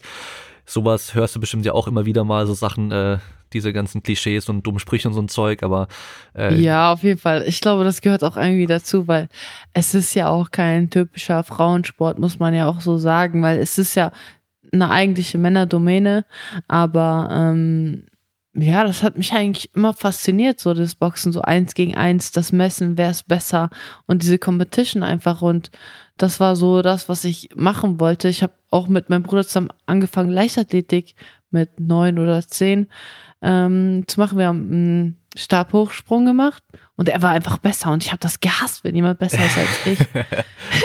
und dann habe ich halt irgendwas gesucht, wo ich besser bin und meine Onkels haben damals geboxt und ich fand das immer so krass, wie, äh, wie man einen Gegner so beherrschen kann und mit verschiedenen Tools einfach ihn äh, besiegt. Und dann bin ich halt auch dazu gekommen und seitdem bin ich auch nicht davon weggegangen. Okay, also als Kind dann schon so durch die Onkels, die dann geboxt haben, das dann einfach auch so kennengelernt, diesen Sport und gesehen. Ja. Oder, oder auch durch Fernsehen oder sowas. Auch, also meine, äh, mein Vater hat immer sehr gerne Boxen auch im Fernsehen angeschaut und wir haben auch Kämpfe zu Hause geguckt. Und äh, ja, also Boxen war eigentlich immer so ein Thema bei uns. Okay, ja. Aber dann wirklich auch von dir aus einfach gesagt so, hey, Papa, ich will boxen, oder? Ja, also meine Mutter fand das nicht so witzig. Die hat erstmal versucht, mich ins Ballett zu schicken, wo ich dachte mir so, die hat sie nicht mehr alle. Aber dann hat sie gesehen, so, ah, nee, das ist nichts für sie, ähm, weil ich einfach größer als die meisten Mädchen war und auch so, ja, stabiler einfach und die waren alle so klein und zierlich und dann kommt da so ein Elefant rein. Ähm, und dann hat sie auch gemerkt, ja, nee, mach das, was du, was dir wirklich Spaß macht und nicht das, was ich gerne hätte. ja. Ähm, wie heißt er, der, der russische Boxer, der als Amateur so ultra viele Kämpfe gewonnen hat und jetzt auch Profi ist? Lomachenko? Lomachenko, genau. Der war doch auch, der wurde von seinem Vater auch wieder immer wieder ins Ballett oder in, in so Tanz ja. geschickt für die Beinarbeit. Ja. Also vielleicht. Kannst du das äh, eigentlich gut? Vielleicht äh, musst du doch noch mal ein bisschen Ballett machen, dann so als Geheimwaffe. Für die Beinarbeit. Man weiß es nicht. ja, aber gut, äh, bisher ist es ja auch ganz gut ohne Ballett gelaufen bei dir. Also äh, da ist ja auch besonders eigentlich bei dir, dass du ja gar nicht mit dem Amateur so richtig angefangen hast, wie es ja die meisten machen, dass man so eben äh, dieses Amateurboxen so richtig durchläuft, sondern eben auch versucht, so Olympische Spiele und solche Sachen zu machen und dann irgendwann zum Profiboxen wechselt, sondern bei dir war ja schon eigentlich eher andersrum, oder? Dass du wirklich ähm, Profiboxerin dann warst oder bist und jetzt aber danach oder währenddessen noch versuchst, zu Olympischen Spielen zu kommen? Also äh, damals habe ich schon natürlich mit dem äh, Amateurboxen angefangen, ähm, habe aber nur 25 Kämpfe gemacht, aber damals war äh, Frauenboxen noch nicht olympisch und es war halt so noch in der Diskussion und äh, Frauenboxen ist noch gar nicht so olympisch, wie die meisten denken. Und ähm, ich habe dann mich einfach entschl entschlossen, so Profi zu werden, weil mein Trainer, also mein alter Trainer aus Dortmund, Dimitri Kirnos, äh, hat mich halt entdeckt bei so einem Turnier und hat gesagt, hey, guck mal, du hast das Potenzial, ich kann aus dir eine Weltmeisterin machen. Ich dachte so, was quatscht der da? Was für Weltmeisterin? Und ähm, ich habe einfach, ja, so die Chance dann ergriffen, habe gesagt, okay, ich trainiere, ich gebe Vollgas und dann ähm, wechsle ich einfach ins Profis Profilager. Und dann habe ich auch damals Vorkämpfe, äh, auch Probetraining gemacht bei SES. Und dann haben die gesehen, okay, mit dem Mädchen kann man was anfangen. Äh, die kann man auch vermarkten, was auch heutzutage sehr wichtig ist. Und da spielt mein Name mir sehr gut in die Karten, weil ähm, ich heiße tatsächlich Hammer und ist kein Künstlername oder sonst was, wie viele denken. Ähm, ich bin zwar in Kasachstan geboren, aber ich bin in Deutschland aufgewachsen und ich habe halt deutsche Wurzeln und ähm, deswegen heiße ich tatsächlich Hammer. Das wollte ich nämlich auch noch fragen, weil der Name ist natürlich äh, mega für, Gemacht für Boxerin. Fürs Boxen. Und vor allem auch, das Gute daran ist, den können auch die Amerikaner gut aussprechen. Ja. Weißt du? Also nicht so wie, keine Ahnung, wenn du so einen deutschen Namen nimmst, der für dich auf Deutsch cool klingt für, fürs Boxen, aber halt die Amis können den nicht aussprechen, sondern das ist halt echt ein Name, den kann man auch als Amerikaner gut aussprechen. Ja. wie alt warst du dann, als du dann ins Profilager gewechselt bist? Ähm, ich war 19. Okay, also schon auch, schon auch schon äh, noch recht jung dann auch, oder? Ja, auf jeden Fall. Also ich hätte das selber nicht so gedacht, dass ich äh, bis, es, äh, bis nach Amerika das Ganze schaffe, aber ich habe mir auch nie viel Gedanken darüber gemacht, was möglich ist und was nicht. Ich habe einfach Vollgas gegeben. Ich habe mich auf äh, den Sachen verlassen, die ich kann und das ist halt alles, was in meiner Hand liegt, äh, kann ich selber steuern und das ist einfach meine Leistung und die Faktoren, die dazu führen und ähm, deswegen habe ich mir nie so gefragt, so was hätte wenn oder kann das oder kann das nicht, sondern ich habe Vollgas gegeben. Mm, ich habe, mein Trainer hat mich dabei unterstützt und dann, äh, ja, bin, hat das eine zum anderen geführt und so bin ich dann mit 20 äh, die jüngste Weltmeisterin Deutschland geworden. Ja, krass. Also so ein bisschen äh, wie Castamato und Mike Tyson, der zu ihm gesagt hat, ich mache aus dir den jüngsten Weltmeister. Äh, bei dir eigentlich auch. Er hat auch gesagt, ich mache aus dir Weltmeisterin und äh, hat auch geklappt. Ja. Das ist schon, schon auch eine coole, coole Story so. Aber ja, du und, bist äh, in zwei Gewichtsklassen Weltmeisterin geworden. Ich glaube, das hat Mike Genau. Tyson nicht gemacht, oder? Wenn ich mich nicht täusche. Ja, er war nur sicher. Schwergewicht, das stimmt. Nur schwer, also nur, in Anführungszeichen Ja. Schwergewicht, aber muss man trotzdem erstmal machen, ja. Ja, krass. Hattest du denn damals irgendwelche Vorbilder, was das äh, Boxen anging, speziell auch Frauen? Ähm, also ich denke, mh, also ich habe immer sehr viel zu Männern aufgeschaut und ich fand immer Wladimir Klitschko so ein Vorzeigeathlet und auch sehr, sehr smart und intelligent. Ähm, aber zum Beispiel auch Regina Heimich hat sehr viel für den Frauenboxsport getan und ähm, sie hat das Ganze so ein bisschen auf die richtige Bühne gehoben. Natürlich auch mit Stefan Raab der Kampf und hat das dazu geführt, dass viele Menschen einfach äh, Frauenboxen auf dem Schirm hatten. Ähm, aber ich muss ganz ehrlich sagen, äh, von der boxerischen Leistung hat Regina mich nicht so angesprochen, weil sie einfach ähm, 55 Kilo gewogen hat und ich immer bis 72. Und das ist halt schon ein anderes Konzept an Boxen und andere, anderen Style einfach. Und deswegen habe ich da mehr zu Männern hingeschaut. Hm. Und äh, du bist wahrscheinlich auch eher größer im Vergleich zu deinen Gegnerinnen, oder? Dann auch so ja, vielleicht wie 72 Klitschko. Kilo schon. Ja, also so wie Klitschko dann auch meist, damals noch meistens größer war wie die anderen und das halt auch für, äh, gut nutzen konnte mit dem, mit dem langen Jab. Jab immer und so weiter. Ja. Aber heute, heute sieht's ja anders aus, wenn du dir Tyson Fury und die ganzen anschaust, irgendwie alle über zwei Meter groß, ist schon auch krass, gell? Ja. Und was tippst du? Wurde jetzt angekündigt, Tyson Fury gegen äh, Joshua, zwei Kämpfe. Auf wen tippst du da? Also ich glaube, auf den Kampf sind wirklich alle gespannt. Und Mhm. ich bin auch echt mega gespannt. Dafür würde ich wirklich nachts aufstehen. Ähm, also ich finde, Anthony Joshua ist ein wirklich smarter Typ und äh, er hat auch so ein bisschen das Schwerge so Schwergewichtsboxen nochmal einen ganz anderen Glanz verschafft. Aber ich glaube, Fury ist wirklich ein abgezockter Boxer und so beweglich für seine 2,5 Meter fünf ist er, glaube ich. Ja, ich glaube 2,6 Meter, ähm, irgendwie sowas habe ich letztens gesehen. Ist brutal. Er ist Wahnsinn. Also wenn er gut sich vorbereitet und gut drauf ist, denke ich, dass er Joshua sogar ausnockt. Hm. Ja, ich glaube auch. Ich, ich glaube nicht, dass Joshua Fury ausnocken kann. Und ich glaube, rein nach Punkten wird wahrscheinlich, halt, hat einfach Fury wahrscheinlich so die Oberhand, so, äh, was das technische Boxen so angeht. Ich weiß nicht, aber wird auf jeden Fall spannend, wird echt spannend. Ja.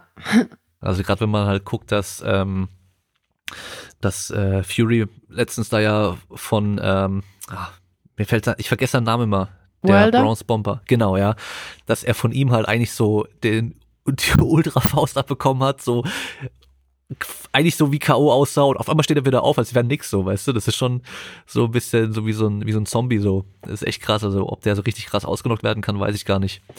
Aber wird, wird ja, auf jeden Fall spannend. Brutal. Ich dachte, niemals steht er auf. Ja, das ist schon echt krass. Er steht auf und macht einfach weiter. Also ich war ja, so ich zwei, drei Sekunden am Boden, bewegungslos und auf einmal sitzt er sich wieder so auf und steht auf, als wäre nix so. Unglaublich. Ja. Und der andere hat halt echt, der hat ja so eine unglaubliche Power, so unglaublich harten Schlag. Das, der hat ja schon Leute ausgenockt irgendwie, wo die hat er gerade ka kaum berührt irgendwie im Rückwärtslaufen und so. Das ist echt, also schon auch krass so. Technisch weiß ich nicht. Das sagen ja viele, technisch boxt der nicht so gut, aber hat halt einfach diese unglaubliche Power, der muss nur einmal treffen. Sagt er selber ja auch, ich kann kann zwölf Runden verlieren, aber wenn ich dich einmal erwischt, dann ist vorbei so. das ist halt auch so eine, so eine Sache, die hat man einfach oder hat man nicht, glaube ich, gell? Ja, das ist auch das Schwergewicht des Boxen, ne? Also da kann alles passieren, so eine auf die andere Sekunde einfach. Und hm. ja, es macht schon Spaß zuzuschauen, aber von ihm hört man auch nichts mehr. Nee. Das ja. finde ich auch ein bisschen schade. Nur weil man jetzt einmal verloren hat, ist das nicht so ein Grund, irgendwie sagen, ja, nee, keine Lust mehr ja, weiß nicht, also wird man sehen, was da noch kommt, so, aber äh, ja. auf jeden Fall glaube ich, dass so mit den dreien da oben so und auch mit äh, Joshua und Ruiz und sowas, dass da jetzt halt echt das äh, Boxen generell auch einfach wieder ein bisschen populärer geworden ist, weil klar, mit Klitschko und so, dann hier in Deutschland, das war dann schon auch immer wieder im Fernsehen und sowas auch drin, aber so eine Zeit lang war halt einfach so, da hat halt niemand drüber geredet, weißt du, und ich weiß nicht, ob das auch noch so ein bisschen so die rosa-rote Brille irgendwie ist, aber so, ich habe das ja gar nicht so arg mitbekommen, weil ich war ja klein, aber damals so die Zeit mit Tyson und Co., weißt du, so, dann Evander Holyfield gegen Mike Tyson, dann auch der Rückkampf und sowas, das war ja so, da haben ja alle drüber gesprochen, so, weißt du, das war, da sagt man ja auch noch, da war Boxen noch, noch geil so zu gucken und sowas auch und viele, ja, weiß nicht, also früher war das glaube ich schon noch mal ein bisschen mehr, aber jetzt habe ich das Gefühl, kommt wieder und ja. äh, bin ich mal gespannt. Also auf den Kampf bin ich auch echt gespannt, muss ich sagen. Aber ja. im Boxen echt bisschen komisch, dass die immer gleich Zweikämpfe buchen, auch mit dem Rückkampf so. Ja, das, also man weiß ja nie, was passiert und äh, das ist halt so die Absicherung, ne? Wenn mhm. so genauso wie bei Joshua und Ruiz. Kein Mensch hat gedacht, dass der Ruiz ihn ausnockt. ja. ich, war, ich war sogar noch bei The Zone im Studio und habe irgendwie da den Frauenkampf von Katie Taylor im Vorprogramm äh, noch kommentiert und ich dachte, ich war echt so müde. Ich saß auf dem Stuhl, dachte mir so, boah, es ist so schwer, meine Augen aufzuhalten. Und dann passiert dieser Schlag. Ich dachte, ich fall vom Stuhl. Ja. das war schon krass. Damit hat echt keiner gerechnet und ja, aber dann Rückkampf, okay, dann hat man schon wieder auch gesehen, so, okay. Weiß nicht, ob es dann daran liegt, dass er schon mal weiß, wie der andere dann kämpft und so und sich besser vorbereiten kann. Aber im MMA sagt man immer Styles make fights. Also es kommt immer halt drauf an, gegen, also der Beste kann gegen irgendjemand anderen verlieren, wenn der, der Stil vom anderen halt besser passt so. Und ja. äh, ja, da ist halt immer so, hat in dem Moment einfach gepasst. In dem Moment, in der Nacht war der andere halt der Bessere so. Ähm, du hattest ja vorhin schon mal angesprochen, dass du oftmals gefragt wirst, ob du auch Interesse hättest, ins MMA zu wechseln und so. Und äh, eine Gegner, ehemalige Gegnerin von dir, die hat dir jetzt angekündigt, dass sie MMA machen will. Ja. Hast, weißt du wahrscheinlich welche, oder? Ja. Bist du auf die. Ich glaube, ihr wart nicht so gut miteinander, oder? Bist du auf die mittlerweile ein bisschen besser zu sprechen, so? Also, du meinst Clarissa Shields, oder? Ja, genau. ich ja, habe sogar den Kampf vorhin nochmal geschaut. Ja, also, wie gesagt, so, das ist Boxen und ich war acht Jahre Weltmeisterin und dann habe ich so alles auf eine Karte gesetzt und wollte halt das wissen, so, ne?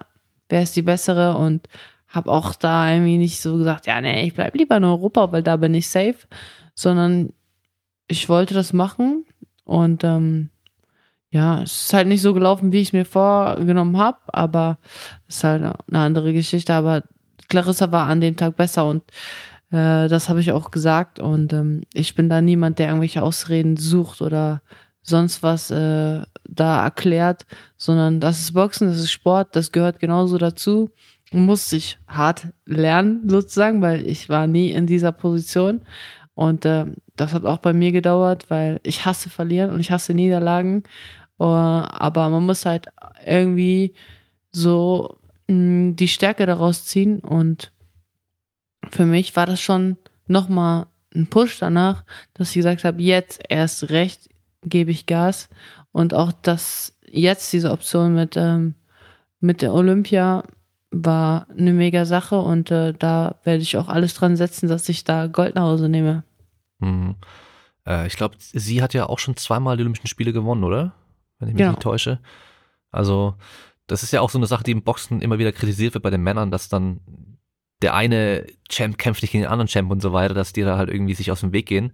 Und ja. ist in dem Fall dann auch cool, dass du halt sagst so, nee, ich bleibe jetzt nicht nur hier und versteck mich oder so, sondern ich, ich, ich suche die Herausforderung und ich probiere es und äh, in dem Fall hat es dann halt äh, für dich nicht geklappt, sag ich mal, aber äh, das war ja eher äh, hinten raus, wo, wo sie dann so die Oberhand so bekommen hat gegen Anfang. Die erste Runde hast, hast ja nach Punkten dann auch gewonnen gehabt und ähm, ist ja auch eine Sache, glaube ich, da lernt man ja auch einfach draus, oder? Ich glaube, das nächste Mal würde wahrscheinlich ein bisschen anders laufen. Ja, auf jeden Fall. Auch äh, mental lernst du daraus, äh, dass das auch zum Sport gehört und ähm, dass du äh, da immer Vollgas geben musst und das, das ist einfach Boxen und ähm, ich, für mich habe, also für mich war das die beste Entscheidung, dass ich nach Amerika gehen konnte, weil äh, ich einfach so auch manchmal aus der Comfortzone rauskommen muss, um neue Schritte und neue Wege und neue Erfahrungen zu machen. Und mhm. das äh, macht auch, glaube ich, einfach ein Champ aus, dass er auch aus seiner Comfortzone da äh, rausbricht und äh, das Beste draus äh, zieht und auch im Nachhinein, so es hat mich eigentlich nur noch stärker gemacht. Gab es so Momente, wo du so gesagt hast im Nachhinein so, boah, irgendwie, darauf habe ich keinen Bock mehr so, so wahrscheinlich so direkt nach dem Kampf oder sowas oder hast du es direkt auch positiv sehen können oder wie lange hast nee. du gebraucht, um es zu verarbeiten? Weil ich glaube, von heute auf morgen geht das wahrscheinlich ja nicht, oder? Äh, also nach dem Kampf war ich natürlich sehr, sehr, sehr enttäuscht und äh, ich habe auch bestimmt ein halbes Jahr gar nicht so die Lust auf Boxen gehabt, sage ich dir ganz ehrlich. Also pff, danach habe ich gedacht, ganz ehrlich mal, wofür soll ich weiter boxen? Und äh, ich kann so viele andere Sachen. Ich habe studiert, ich bin nicht dumm und äh, äh, ich kann tausend andere Sachen machen, die mir auch Geld bringen oder mehr Geld bringen, was auch immer. Und ähm, da habe ich mich nicht mehr so motiviert gefühlt, weil einfach auch sehr, sehr viele Menschen im Boxbusiness nicht so ehrlich zu dir sind und dich auch knallhart fallen lassen und sagen so, ja, ne, ich kenne dich nicht mehr, nur wegen einer Niederlage. Und das war für mich das Härteste, dass auf einmal so viele Leute sich weggedreht haben und mich auf einmal nicht mehr kannten. Das war für mich das Härteste, so diese Schattenseite kennenzulernen, was so eine Niederlage einfach für Auswirkungen hat. Und ähm, da wollte ich auch nicht mehr weitermachen. Aber wie gesagt, das hält bei mir immer nie lange an. Ich habe da schon ein paar Monate gebraucht und äh, ja, so, ich habe dann Zeit mit meiner Familie wieder mehr verbracht und habe mich einfach so zu dem zurückgefunden, wo ich eigentlich angefangen habe. Und ich bin wirklich aus einem kleinen Dorf äh, in der Nähe von Kassel und ich habe von nichts etwas geschaffen und ich habe bis äh, nach äh, Atlantic, ich habe es bis nach Atlantic City zum Boxen geschafft und keiner hat an mich geglaubt, aber ich habe durch meine harte Arbeit, durch meinen Ehrgeiz, durch meinen Fleiß das bis nach oben auf so eine Boxbühne geschafft und deswegen dachte ich mir, ich biete den Leuten nicht so eine Fläche, dass sie sagen, siehst du, wir haben das immer gedacht, dass Christina es nicht schafft, sondern jetzt erst recht. Und man muss die Leute, die ja nicht an einen glauben, einfach mit Erfolg äh, strafen und das denen einfach so beweisen. Und deswegen habe ich mich da motiviert gefühlt und zu sagen, ja, jetzt erst recht. Und habe mich dann auch wieder aufgerappelt und habe auch äh, wieder ins Boxgym gefunden. Trainiert habe ich äh, eigentlich relativ schnell danach, so drei, vier Wochen danach habe ich wieder angefangen, Training zu machen, aber halt nicht Boxen, sondern andere Sachen, die mir Spaß machen. Und ähm, ja, das hat schon eine Weile gedauert. Hast du. Aber ich werde bis heute immer auf diesen Kampf angesprochen. das ist klar. Das ist ja wahrscheinlich auch so de, dein, dein größter Kampf, so wo es um am meisten ging eigentlich, oder? Also ich habe den ja vorhin erst nochmal geschaut und unten drunter stand irgendwie auch der größte Kampf, der größte Frauenkampf aller Zeiten. Ja, also es war ja schon auch nicht einfach nur so, also wenn jetzt immer auch sagt, ja, siehst du doch, ich hab's doch gewusst, dass die es nicht schafft, also äh, wenn es der größte Frauenkampf aller Zeiten war und äh, du Weltmeisterin zweifache warst und so weiter, dann kann es ja keiner sagen, weil es ist ja nicht wie wenn du irgendwie hier im Kirmesboxen irgendwie von dir, von einem anderen ausgenockt wirst, wo man sagt, okay, ja, ich hab's gewusst, sondern ja. äh, Und das war auch der erste Frauenkampf, der live bei Showtime gezeigt wurde. Okay. So, und äh, das war einfach eine ganz andere Atmosphäre, eine ganz andere Bühne. Allein die Pressekonferenz und das Wiegen so in Amerika, das ist ein ganz anderes Level als hier in Deutschland. Ja, schon immer einfach auch größer und mehr Show, oder? Ja. Alleine beim Wiegen sind schon mehr Zuschauer als bei manchen Kämpfen. Ja, das ist krass. Das ist krass. Ist natürlich dann auch was komplett Neues und kann natürlich auch wieder äh, irgendwie einschüchtern oder, oder, oder auch motivieren, also oder beides wahrscheinlich. Ja, kann man so und so sehen, aber ich fand es als Motivation, weil ähm, ich finde das immer gut, wenn Leute sich interessieren und äh, hinschauen oder zu zu den Sachen vorbeikommen und extra äh, zugucken, weil wenn sich Leute dafür interessieren, dann mache ich doch irgendwas richtig. So, ja. wenn es keinen juckt oder keinen interessiert, was ich mache, dann brauche ich auch nicht weiter kämpfen. Ja. Hast du denn in der Zeit nach dem Kampf dann irgendwelche Zweifel gehabt? Äh, entweder an dir selbst, so, boah, ich, ich, ich werde sowas, ich werde es nie irgendwie ganz, ganz, ganz nach oben schaffen oder, oder eher Zweifel an deine Vorbereitung gehabt, dass du sagst, okay, mein Training war vielleicht nicht so gut oder, oder ich habe es nicht so durchgezogen, wie ich hätte durchziehen müssen. Gab es da so Momente auch?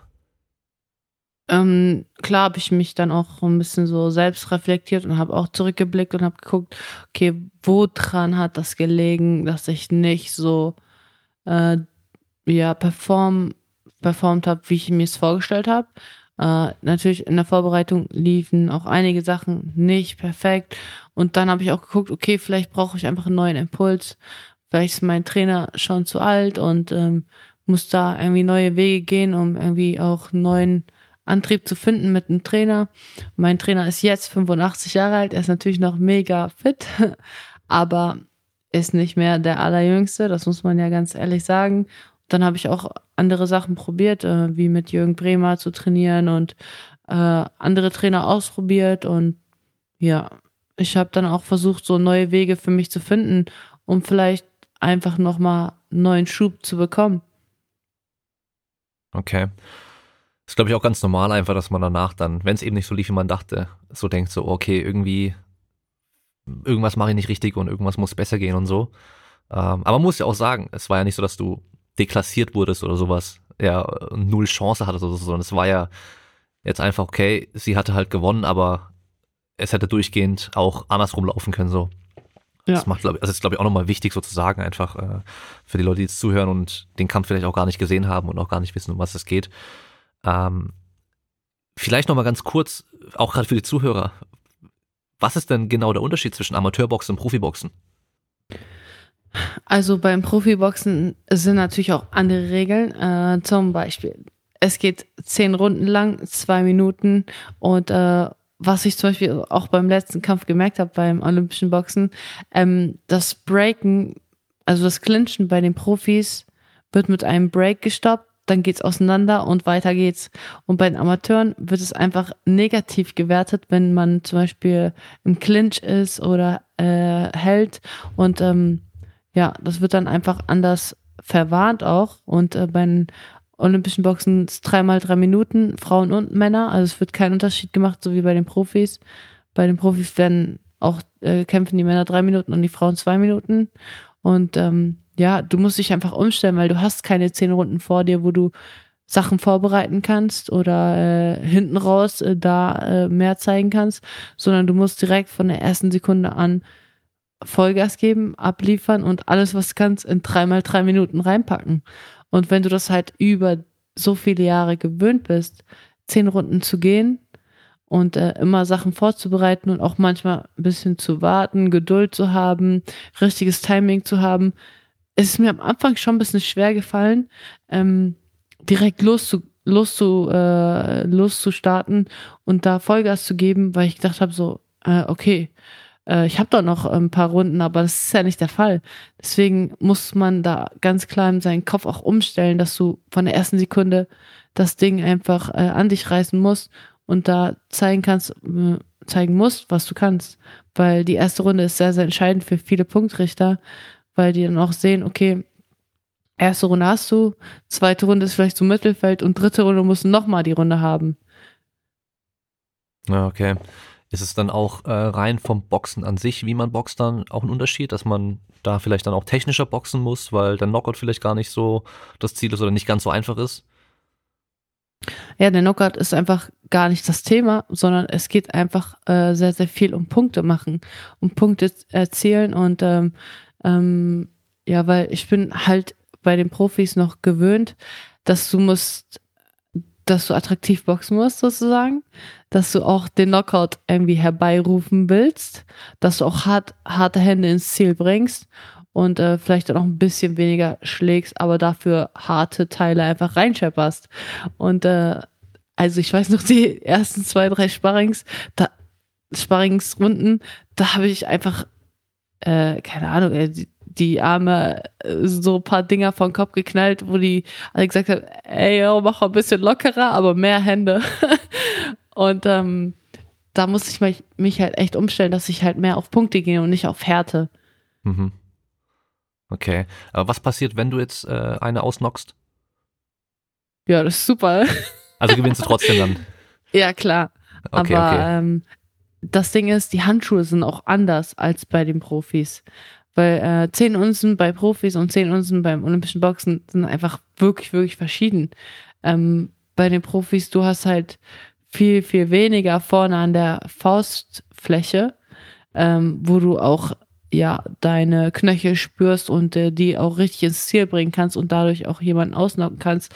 Aber den ähm, beim Olympischen Boxen hast du wirklich sehr viel Polster vorne, wo du ähm, ja deine Schläge gar nicht mehr so hart merkst, wenn du die ins Ziel bringst. Okay.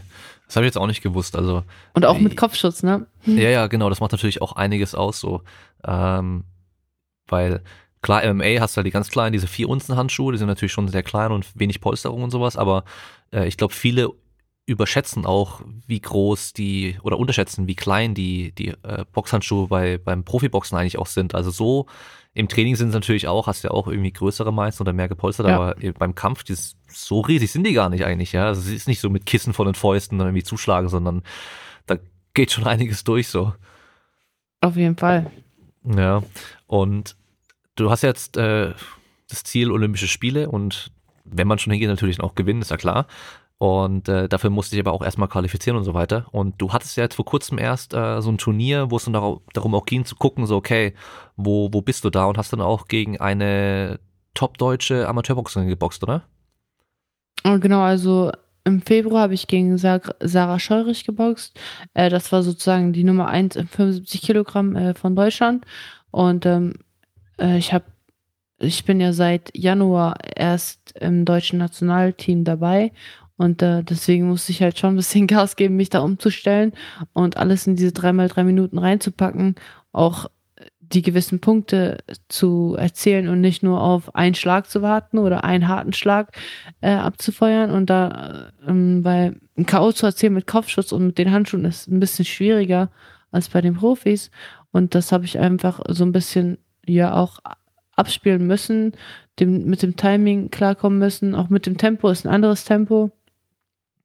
Und da habe ich direkt äh, dann einen Kampf gegen sie gehabt, aber äh, ich habe sie ja schon klar im Griff gehabt und ähm, äh, habe auch gegen sie gewonnen. Äh, ich denke, dass wir nochmal die nächsten Wochen gegeneinander kämpfen müssen. Das halt so ein Ausscheidungskampf, äh, weil die ganz klar gesagt haben, die wollen zwei Kämpfe haben, äh, damit die sehen, wer die bessere ist.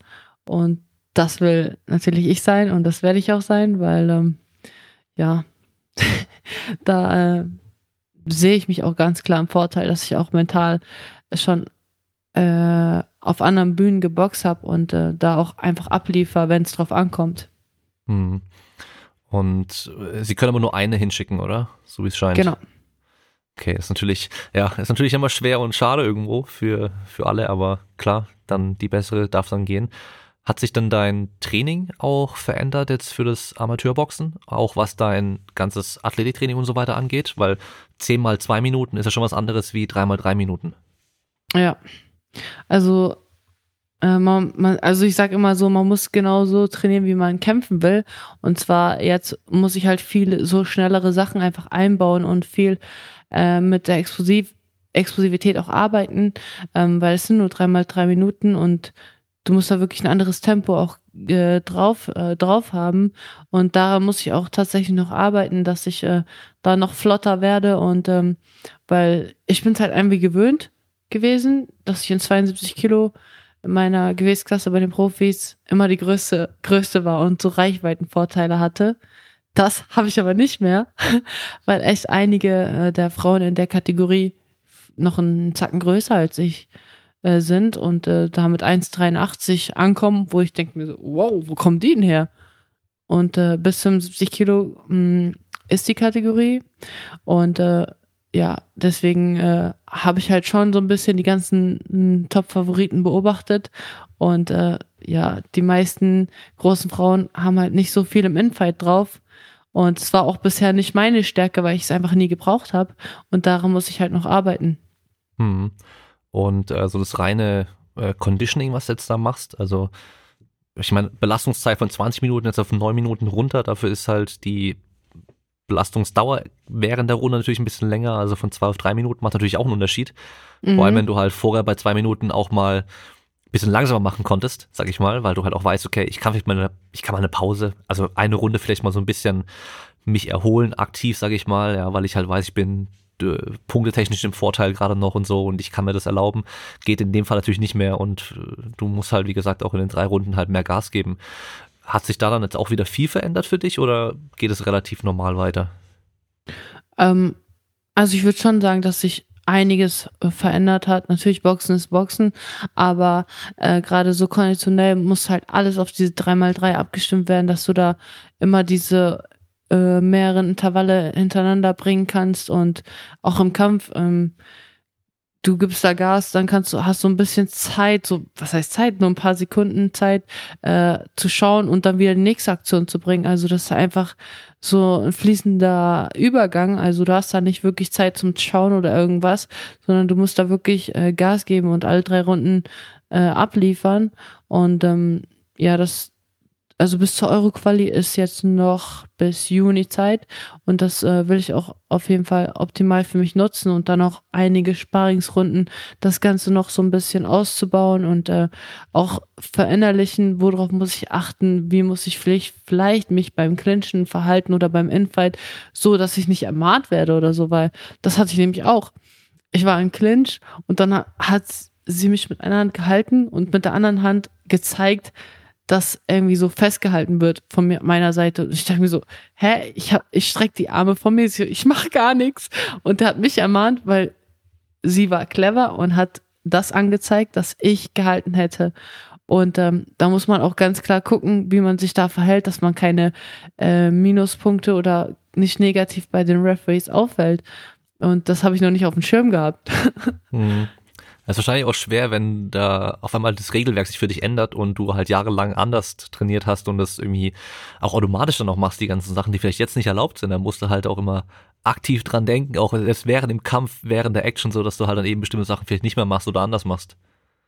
Ja, und deswegen muss man da halt schon äh, kontinuierlich viel mehr Partnerarbeit machen, viel mehr Sparringsrunden auch äh, machen und ähm, ja, also ich finde Herausforderungen immer sehr, sehr gut, weil ich daraus auch immer wachse und auch wenn viele Sachen schwierig sind, vielleicht am Anfang, aber irgendwann gehen ja auch dann leichter von der Hand und ich sehe es einfach vor mir, dass ich das äh, schaffen will und schaffen werde und äh, da auch mit einer Goldmedaille nach Hause fahren kann.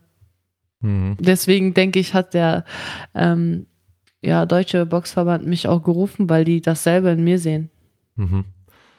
Hast du denn jetzt auch ähm, trainertechnisch und sparringspartnertechnisch auch irgendwie wechseln müssen, weil dein, dein bisheriges Team halt eigentlich fürs Profiboxen ausgelegt war und du jetzt halt eigentlich im Amateurboxen anders trainieren musst? Ähm, ich muss da schon zugeben, dass ich das System nicht so gut kannte vom DBV. Äh, wie alle so erzählt hatten, aber ich war mir dessen nicht bewusst, wie die ganzen Strukturen so wirklich ablaufen. Und du hörst es vielleicht von außen, aber wenn du einmal da drin steckst, dann siehst du, okay, darauf kommt es an, die machen das so und so.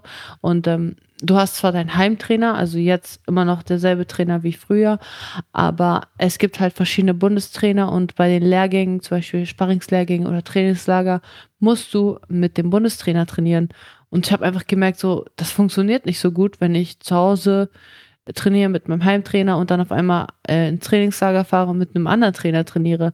Es muss irgendwie äh, zusammenpassen. Und deswegen mh, hm, muss ich halt schon äh, schauen, dass ich jetzt für die Euro-Qualifikation mich sehr gut vorbereite mit einem Bundestrainer, der auch an meiner Seite ist, wenn ich in den Ring gehe. Mhm. Weil mein Heimtrainer kann halt nicht mit. Und äh, dessen war ich mir irgendwie nicht so bewusst, dass da so Unterschiede gemacht werden. Und ähm, deswegen, äh, aber die Bundestrainer, da gibt es halt verschiedene Stützpunkte, Leistungsstützpunkte, Olympiastützpunkte und da muss man halt schauen, wer passt am besten zu mir. Ich habe die jetzt auch alle ein bisschen kennengelernt und kennenlernen dürfen und ähm, das werde ich dann auch äh, für mich entscheiden, weil ich muss in den zwei Monaten zur Euro-Qualifikation topfit sein und da wirklich äh, mich qualifizieren, weil sonst war es ja alles umsonst. ja. Und wäre natürlich auch gut, wenn der Trainer dich dann auch gut kennt und halt eben nicht nur von Videos und so oder nur mal von Lehrgängen genau. dann irgendwie hier und da ein paar Tage, sondern dich eben auch gut kennt äh, weiß, was du genau kannst und wie du boxst und so weiter und du halt eben dann auch weißt, wie er Feedback gibt und keine Ahnung was und so, weil sonst bist du dann dort bei Olympischen Spielen dann, wenn du dich qualifiziert hast und kämpfst dann da und irgendwie äh, keiner kennt den anderen so irgendwie und dann kannst du halt natürlich auch nicht so gut zwischen den Runden oder davor dich vorbereiten, ja. Das funktioniert halt nicht. Weil, was auch ganz viele vergessen, ähm, wenn du als Kämpfer im Ring stehst, du hörst die Stimme nur raus, die du wirklich jeden Tag äh, hörst und mitbekommst. Und ich höre nie Stimmen raus, die ich jetzt seit zwei Tagen äh, mal gehört habe.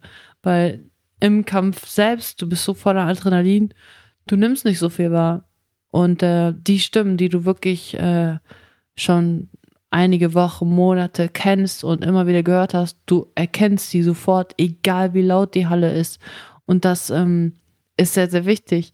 Und das war halt bei mir bei den letzten zwei Kämpfen überhaupt nicht der Fall. Ich habe einfach losgelegt und äh, ja, ich mach das schon. ja, das ist schon krass. Aber das habe ich mich auch eh gefragt, so bei den ganzen Kämpfen, wenn es dann so eine volle Halle ist und richtig, richtig laut ist, so, was nimmt man da wirklich noch wahr? Also nimmst du so die einzelnen Rufe von dem Publikum auch wahr und nee. alles drumherum? Den, den Ringrichter, der mit drin ist? Ja, das schon weißt du auch immer, wo, wo er oder sie steht? Ja, du hast ihn ungefähr im Blickwinkel okay. auf jeden Fall. Der positioniert sich auch immer so, dass er gut gesehen wird. Aber die Stimme von deinem Trainer hörst du einfach von tausend Leuten sofort raus. Also bei ja. mir ist das so. Ja, ist dann natürlich gut so. Also so muss natürlich dann auch sein. Dann kannst du auch am ehesten dann äh, das Feedback auch, also auch die Sachen hören und auch dann wahrnehmen und dann auch dann reagieren. Ja. Und so gesehen ist es natürlich dann auch gar kein Einzelsport mehr, sondern Teamsport irgendwo, oder? Ja, wie gesagt, ne, also da, das Umsetzen muss ja tatsächlich alleine im Ring, aber ähm, ich finde, ein sehr, sehr gutes Team gehört immer dazu, weil ähm, du kannst das nicht alleine schaffen, weil da ist einfach so viel davon abhängig und so viele Faktoren spielen einfach da eine Rolle und äh, ein gutes Team ist einfach sehr wichtig und ähm, das bin ich halt auch irgendwie gewöhnt, dass ich äh, in so einem Team mich vorbereite, in einem Team zusammen zu den Wettkämpfen fahre und da auch äh, in den Ring steige. Und das hat sich jetzt irgendwie geändert. so beim olympischen Boxen. Und da muss ich halt noch so ein bisschen einen Weg für mich finden, wie das äh, am besten klappt, so dass ich mich auch wohlfühle und dass ich da auch meine äh, mein Können ja zur Schau stellen kann. Ja. Ja, ist natürlich äh, schon auch krass, wenn man da mal bedenkt, wie lange man sich vorbereitet auf einen Kampf. Also das sind dann in der Regel ja mehrere Wochen und dann verbringst du eigentlich so gut wie jeden Tag ein paar Stunden da mit deinem, mit deinem Trainer, deinen Sparringpartnern und so weiter und dann bereitet man sich dann gemeinsam drauf vor und am Schluss ist halt der eine Kampf dann und die ganze harte Zeit, sag ich mal, davor, die ist ja schon auch wie so ein großer Kampf so. Und dann stehst du alleine im Ring und wahrscheinlich, also das hört man ja oftmals von Trainern, dass dann, dass für die sogar noch aufregender, noch nervenaufreibender mhm. ist als mhm. für die, die Kämpfer an sich, weil die halt von außen nichts machen können, außer halt natürlich irgendwie zurufen und so weiter. Ja, die sind meistens noch nervöser als alle anderen. Ja. Und ähm, ja, zum Beispiel bei olympischen Boxen, du hast halt auch fünf Leute, sechs Leute in deiner Kategorie und du hast auch äh, drei Kämpfe hintereinander. Also das ist nicht so wie beim Profiboxen, dass du also zwei Monate sich auf einen Kampf vorbereitest und danach ist Feierabend, hast erstmal Zeit zum äh, Entspannen, sondern äh, du hast halt einen Tag hast du die Gegnerin, da musst du dich auf die ein bisschen einstellen.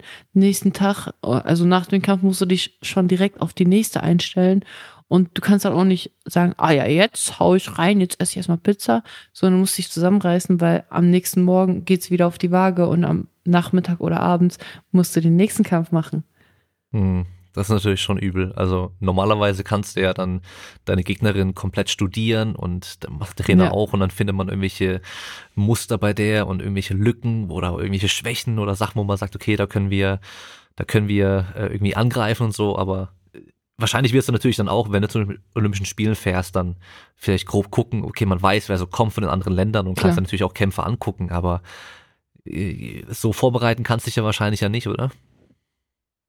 Ähm, also klar sieht man, okay, wer, wer äh, kann äh, potenziell sozusagen äh, für dich in Frage kommen als Gegner. Und ähm, da musst du halt schon so einen Gameplan machen und äh, so ein Muster auch, äh, ja, so eine Taktik an den Tag legen, okay, wie kann ich die schlagen, wie kann ich die schlagen und vor dem Kampf ist dann nach dem Kampf und andersrum genauso. Und ähm, deswegen muss man da sehr, sehr gut vorbereitet sein. Und ich habe halt nicht die vier Jahre, was die meisten als olympischen Rhythmus hatten. Äh, und ich habe jetzt seit Januar bis August bin ich jetzt dabei und muss mich da so schnell wie es geht äh, da einfinden. Und das habe ich auch bisher eigentlich ganz gut hinbekommen. Aber ich merke auch, okay, da ist noch Luft nach oben und ähm, das braucht alles seine Zeit, auch das äh, Einspielen mit den Trainern und so weiter. Aber ähm, ich sehe da keinen Riesenhindernis oder sonst was und äh, auch kein Limit und ich weiß, was ich drauf habe und ich glaube einfach an mich und äh, ich finde das immer witzig, wenn in irgendwelche Zeitungen mich fragen, ja, Frau Hammer, was, äh, was denken Sie denn für die Olympischen Spiele? Und wenn ich sage, ja, ich will Gold holen, dann sagen immer so, ja, uh, eine Medaille wäre doch gut. Ich denke so, nee, mein Ziel ist Gold und ähm, ich bin da sehr, sehr ehrgeizig und äh, da lasse ich mir auch nichts einreden oder so. Ja. Vielleicht ja auch so ein bisschen noch aus dem Profiboxen, da gibt's halt nur einen Sieger. Ja. Da gibt's halt, da gibt's keinen zweiten Platz oder dritten oder vierten Platz, sondern da gibt's halt immer nur, okay, gewonnen und verloren, nichts anderes so. Und klar, jetzt kannst du natürlich auch Silber holen und ist natürlich bestimmt auch geil, aber trotzdem, äh, Gold ist natürlich Gold und ja, ich glaube, ich glaube, da wird wahrscheinlich niemand hinfahren äh, und wird nicht Gold haben wollen. Also von daher äh, verstehe ich die Frage dann auch irgendwie eh nicht so. Ja, Deswegen Weil aber. ich finde, viele beim olympischen Boxen, die machen sich einfach zu viele Gedanken über ihre Gegner. Sagen so, ja, also ich hatte jetzt so eine Holländerin und sagen, ja, Nuschka Fontaine, die ist so krass, die ist Weltmeisterin, aktuelle Nummer eins der Welt und äh, Olympiasiegerin. Ich so, ja und? Die kochen alle nur mit Wasser. Entspannt euch mal, Leute. So, hä? Wo ist das Problem? Ja, das ist ja ich mache mir nicht jetzt Hemd vor irgendwem und äh, das machen sehr, sehr viele und das kann ich nicht nachvollziehen, weil, ey, denke ich mir, aber Leute, glaubt doch an euch. Wenn ihr nicht an euch glaubt, dann könnt ihr direkt nach Hause fahren. Hm. Ja, und äh, ich weiß gar nicht mehr, wer es gesagt hat, aber irgendwie, wir sind alle nur Menschen mit zwei Armen und zwei Beinen, wir haben alle die gleichen Waffen so in dem Fall und jeder kann verlieren, jeder kann besiegt werden und äh, selbst die, die krassesten Kämpfer aller Zeiten, so gut wie alle, haben halt irgendwo auch mal verloren wenn es lang genug Klar. gemacht haben, spätestens, ja. Es gibt natürlich ein paar, die dann vielleicht äh, früh genug aufgehört haben und so ungeschlagen bleiben, aber äh, jeder kann halt verlieren und äh, ja, klar, also von daher, da darf man nicht schon vorher verloren haben. Ich Ja. glaube, da, wenn man sich das schon so im Kopf immer vorstellt, boah, die ist so krass oder der ist so krass oder so, dann macht man sich ja eigentlich nur schwerer. Ja, ich und das krass, ist halt, glaube ich, auch. Ja, ist tatsächlich so. Und das ist halt auch das Mindset, glaube ich, was ich habe von den Profis, dass ich äh, auch auf anderen Bühnen geboxt habe und dass ich diesen medialen Druck auch einfach ab kann. Und äh, ja, jetzt auf einmal kommen sie wieder alle an, die ganzen Nachrichten und äh, ganzen Medien und Zeitungen sagen so, hey, Brahma, Olympia. Aber ich bin mir dessen bewusst und ähm, solange sie nachfragen, ist ja auch alles cool. Ähm, und deswegen äh, ist das für mich eher eine Motivation und sag, ja, ist doch geil, dass sich die Leute dafür interessieren, weil deswegen mache ich es auch zum Teil, weil ähm, wenn ich boxe und es inter interessiert keinen, ja, dann kann ich auch aufhören. Aber wenn die Leute jetzt noch da Bock drauf haben und sagen so, ja, wann ist dein nächster Kampf, wir wollen ihn zugucken, es interessiert uns, wie dein Weg weitergeht, was du schaffst und denke ich mir, ja, ist cool, das freut mich mega. Ja, ist ja auch cool. Also ich sag, es ist ja in Deutschland, glaube ich, schon auch immer ganz cool. Ähm, alle Sportarten, die irgendwie olympisch auch sind, immer wenn es in Richtung Olympische Spiele geht, dann sind die, sind alle immer voll hinten dran so und voll dabei, weißt du, und, und verfolgen die Sportler auch und sind immer richtig stolz auch drauf, weißt du. Und ich glaube, es war mit Regina Halmich damals ja auch nicht anders, weißt du, als die dann da ähm, bei uns dann auch bekannt war und so und dann geboxt hat, dann war es ja auch so. Auf einmal waren dann alle stolz, so, wir haben, wir haben hier eine starke Frau bei uns, so, weißt du, die da, Ja. die da gut ist, so. Also, das ist ja, ist natürlich immer, der Sport an sich ist es meistens gar nicht, sondern immer die Personen im Sport, die dann irgendwie das Interesse wecken. Ja, Ja, so wie und- McGregor MMA dann auch weltweit nochmal größer gemacht hat. Kannst halten von ihm, was du willst, aber er hat's halt auch richtig Auf gemacht. jeden So. Fall. Ohne Ja. Spaß. Wegen ihm habe ich angefangen, UFC zu gucken, weil ich ihn echt richtig cool, äh, richtig cool als Typ fand. Auch als mit dem seinem Style und so, wie er sich präsentiert, dachte ich mir, geiler Typ, muss ich angucken. Ja, bist du jetzt auch so, so ein typischer Casual MMA-Fan, so weißt du, alle, die mit, mit McGregor angefangen haben, so. Nee, aber ist ja cool eben. Also das Interesse wird geweckt dadurch, dann kommt dann mehr Geld in den Sport rein und äh, die in der Regel profitieren die ganzen Kämpfe ja auch alle anderen auch davon. Ja. Ähm, Im MMA vielleicht noch ein bisschen weniger, weil halt doch die Diskrepanz der Bezahlung sehr, sehr groß ist. Also McGregor kriegt immer noch am meisten, auch wenn er verliert. Äh, ist natürlich immer ein bisschen unfair.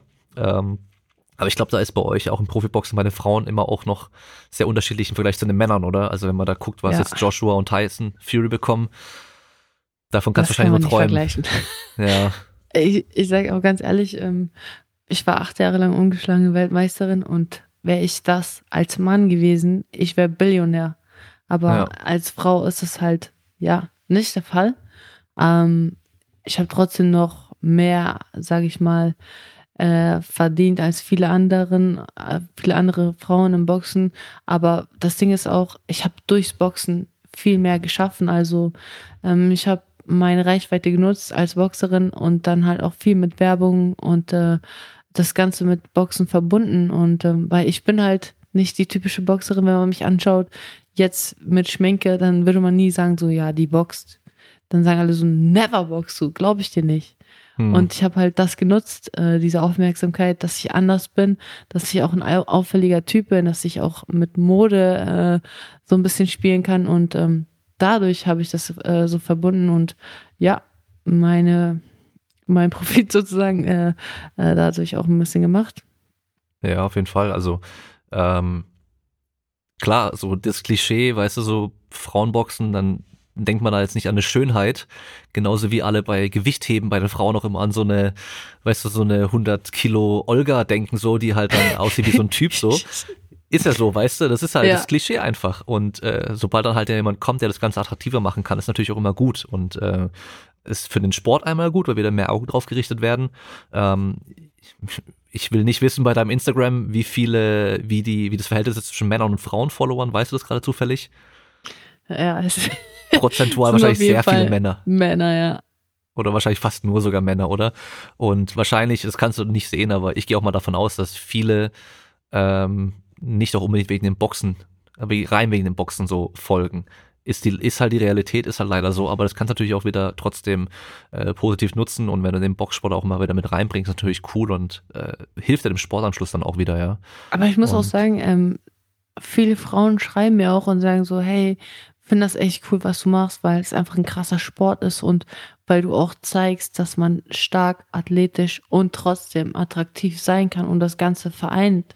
Und ähm, viele sehen mich auch als Vorbild, dass man äh, ja nicht so ein, ja, ich sag jetzt mal hart, äh, so ein Mannsweib sein muss, sondern äh, diese weibliche Seite trotzdem nicht vernachlässigt, auch wenn man taffen Sport macht, auch wenn man echt extrem hasselt im, im Ring und im Gym, dass man äh, diese feminine Seite kombinieren kann. Und das eine schließt das andere nicht aus. Und äh, trotzdem bin ich eine starke Frau und ähm, kann außerhalb wie im Ring äh, so meine Leistung abrufen und da nicht sagen, ja, nee, ich boxe und deswegen schminke ich mich nicht, sondern viele sehen das als äh, Motivation auch und äh, gerade heute, heutzutage, ähm, starke Frauen braucht das Land einfach und ähm, deswegen finde ich das sehr gut, dass viele junge Mädchen mich anschreiben und sagen so, boah, finde ich mega cool und äh, als Vorbild, weil du einfach beides vereinst. Ja, ich glaube, das ist auch, das nimmt auch so ein bisschen die, die Hemmung bei vielen jungen Mädels, die eigentlich irgendwie Bock drauf hätten, auf Boxen oder Kampfsport oder sonst irgendwas, aber halt Schiss haben so, ja, dann, dann sehe ich halt danach irgendwie aus wie, äh, ja, keine Ahnung. So, weißt du, dass du halt dann, ähm, äh, Sven Ottke war doch der mit der krassen Nase, weißt du noch? Genau. Der hat also schon so richtig, richtig platte Nase gehabt, dass du halt dann auf jeden Fall so aussiehst oder so später. Aber nee, also du musst halt eben nicht so aussehen. Du kannst, äh, du kannst natürlich auch trotzdem boxen. Und man kann ja auch boxen, ohne Kämpfe zu machen. Geht natürlich auch. Ist natürlich die, die Herausforderung, aber du kannst natürlich auch Boxen trainieren, ohne dich jetzt irgendwie alle zwei Wochen irgendwo prügeln zu müssen und so. Ähm, ja. Kann man natürlich auch machen, hält natürlich auch sehr fit und so.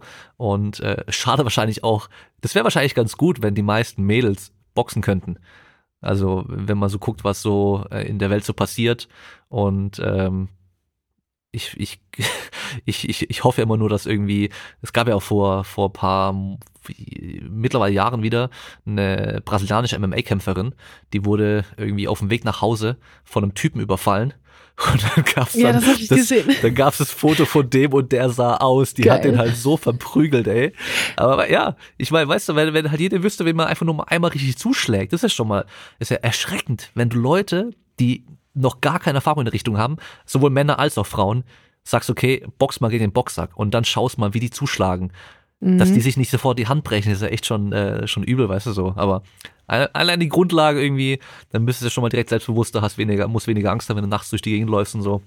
Würde auf jeden ja, Fall. Und äh, deswegen habe ich auch äh, versucht, also vor Corona oder in der Corona-Zeit, wo ein bisschen lockerer war, im September habe ich dann auch äh, so ein Hammer-Workout gemacht, weil ich einfach gemerkt habe, so viele Frauen würden so gerne mit mir trainieren und ähm, weil sie auch das Selbstbewusstsein und diese Disziplin einfach so sehen und sagen so, wow, so einen Körper würde ich auch gerne haben, aber das geht natürlich nicht ohne harte Arbeit. Und dann habe ich dieses Hammer-Workout ins Leben gerufen und da waren einfach von 20 Leuten 18 Frauen und dann, und die haben so mega mitgemacht und haben da echt äh, Gas gegeben, wo ich so erstaunt war und dachte mir so, wow, das finde ich mega stark von den Frauen. Und ähm, ja, durch Corona ist es halt nicht äh, in Serie gegangen, weil ich wollte es einfach in, eigentlich in verschiedenen Städten äh, so machen. Aber ich hoffe, dass dieses Jahr vielleicht ein bisschen besser wird. Hm. Ja, also ich meine, wenn du vorne dann so ein Vorbild stehen hast, dann ist natürlich auch cool, da gibt man, strengt man sich auch mehr an, ja, boah, jetzt schau dir auch noch zu, da muss ich natürlich Gas geben, so kann ich keine Schwäche ja. zeigen, so. Und äh, ja, hast du denn, also die Frage kriegst du wahrscheinlich auch immer wieder, hast du denn irgendwie Bedenken, dein Gesicht, dass du jetzt durch viele Kämpfe und so weiter irgendwie irgendwann dann, ja, wie soll man das nennen, nicht mehr so schön aussiehst? Ähm, also, wenn ich kämpfe, dann mache ich mir überhaupt keine Sorgen um mein Gesicht, weil ja, so ein paar Fle Pfeilchen und Flecke oder so gehört einfach dazu manchmal. Und ähm, aber ich verteidige mich sehr gut und ich passe da auch auf und deswegen habe ich überhaupt keine Bedenken um mein Gesicht. Okay, also einfach die Floyd Mayweather Strategie nicht treffen lassen ja. und dann braucht man ist keine am allerbesten. Geben ja, ist ja. besser als nehmen. ja, das auf jeden Fall. Also es ist ja auch, äh, glaube ich, auch so eine, so eine Kämpfermentalität oftmals. Äh, gibt so ganz spezielle Leute, die dann so stolz drauf sind, wie krass sie einstecken können. Weißt du, Ja, manche haben es auch als, cool. als Kampfstrategie, dass sie halt wissen, ja, ich werde eh nicht ausgenockt und ich kann einfach den anderen sich äh, ausschlagen lassen, bis der nicht mehr kann und dann kann ich ihn ausnocken. So, da gibt es so ein paar Spezialisten irgendwie. Ja, aber muss man die Leute fragen, was für Kopfschmerzen die danach haben. Ja, ich will es gar nicht wissen, ey. Die, Also, die nehmen bestimmt so direkt Aspirin nach dem Kampf. ja, wahrscheinlich. Oder sind schon vorher auf irgendwas drauf, das kann ja auch gut sein. Ja. Das ist ja, ja gut, das ist ja äh, nochmal, ich weiß gar nicht, äh, im Profiboxen mit, äh, mit Dopingtests und so weiter, gibt's da was? Weißt du das? Ja, aber mit, man wird natürlich äh, vor den Kämpfen und nach den Kämpfen äh, getestet. Läuft Jetzt es auch über die WADA oder Wie bitte? läuft es über die WADA auch im Profiboxen oder ist es dann Ja. äh, privat bei denen, so wie bei der UFC auch? Äh, nee, das läuft über die WADA. Und äh, jetzt zum Beispiel beim Olympischen Boxen, äh, es gibt so eine App, da musst du jeden Tag Ja. eintragen, wo du bist. Und dann äh, stehen die halt auch mal vor deiner Tür und äh, machen halt unangekündigte Dopingtests. Äh, ist bei den Profis auch manchmal der Fall, aber muss ich ganz ehrlich sagen, hatte ich fast noch nie, nur bei den Wettkämpfen. Und jetzt äh, bei den äh, Olympischen Boxen war, warte mal, wann war das? Vor drei Wochen hat äh, eine Frau an meiner Tür geklingelt und sagt so, ja, hallo, wir sind von der NADA, Dopingkontrolle. Da dachte ich mir, ja, okay, komm rein, ist kein Ja. Thema. Und ähm, ja, das ist halt auch schon ein bisschen äh, überwachter. Ja, ja, dann musst du dich ja freimachen, während die Zuschauer, sondern auch die, die Probe abgeben und die müssen ja zugucken können, so, dass da nicht Ja. beschissen werden kann. Das ist natürlich, ja, aber für halt Aber den sauberen gehört dazu, Sport. das ist Sport und äh, genau.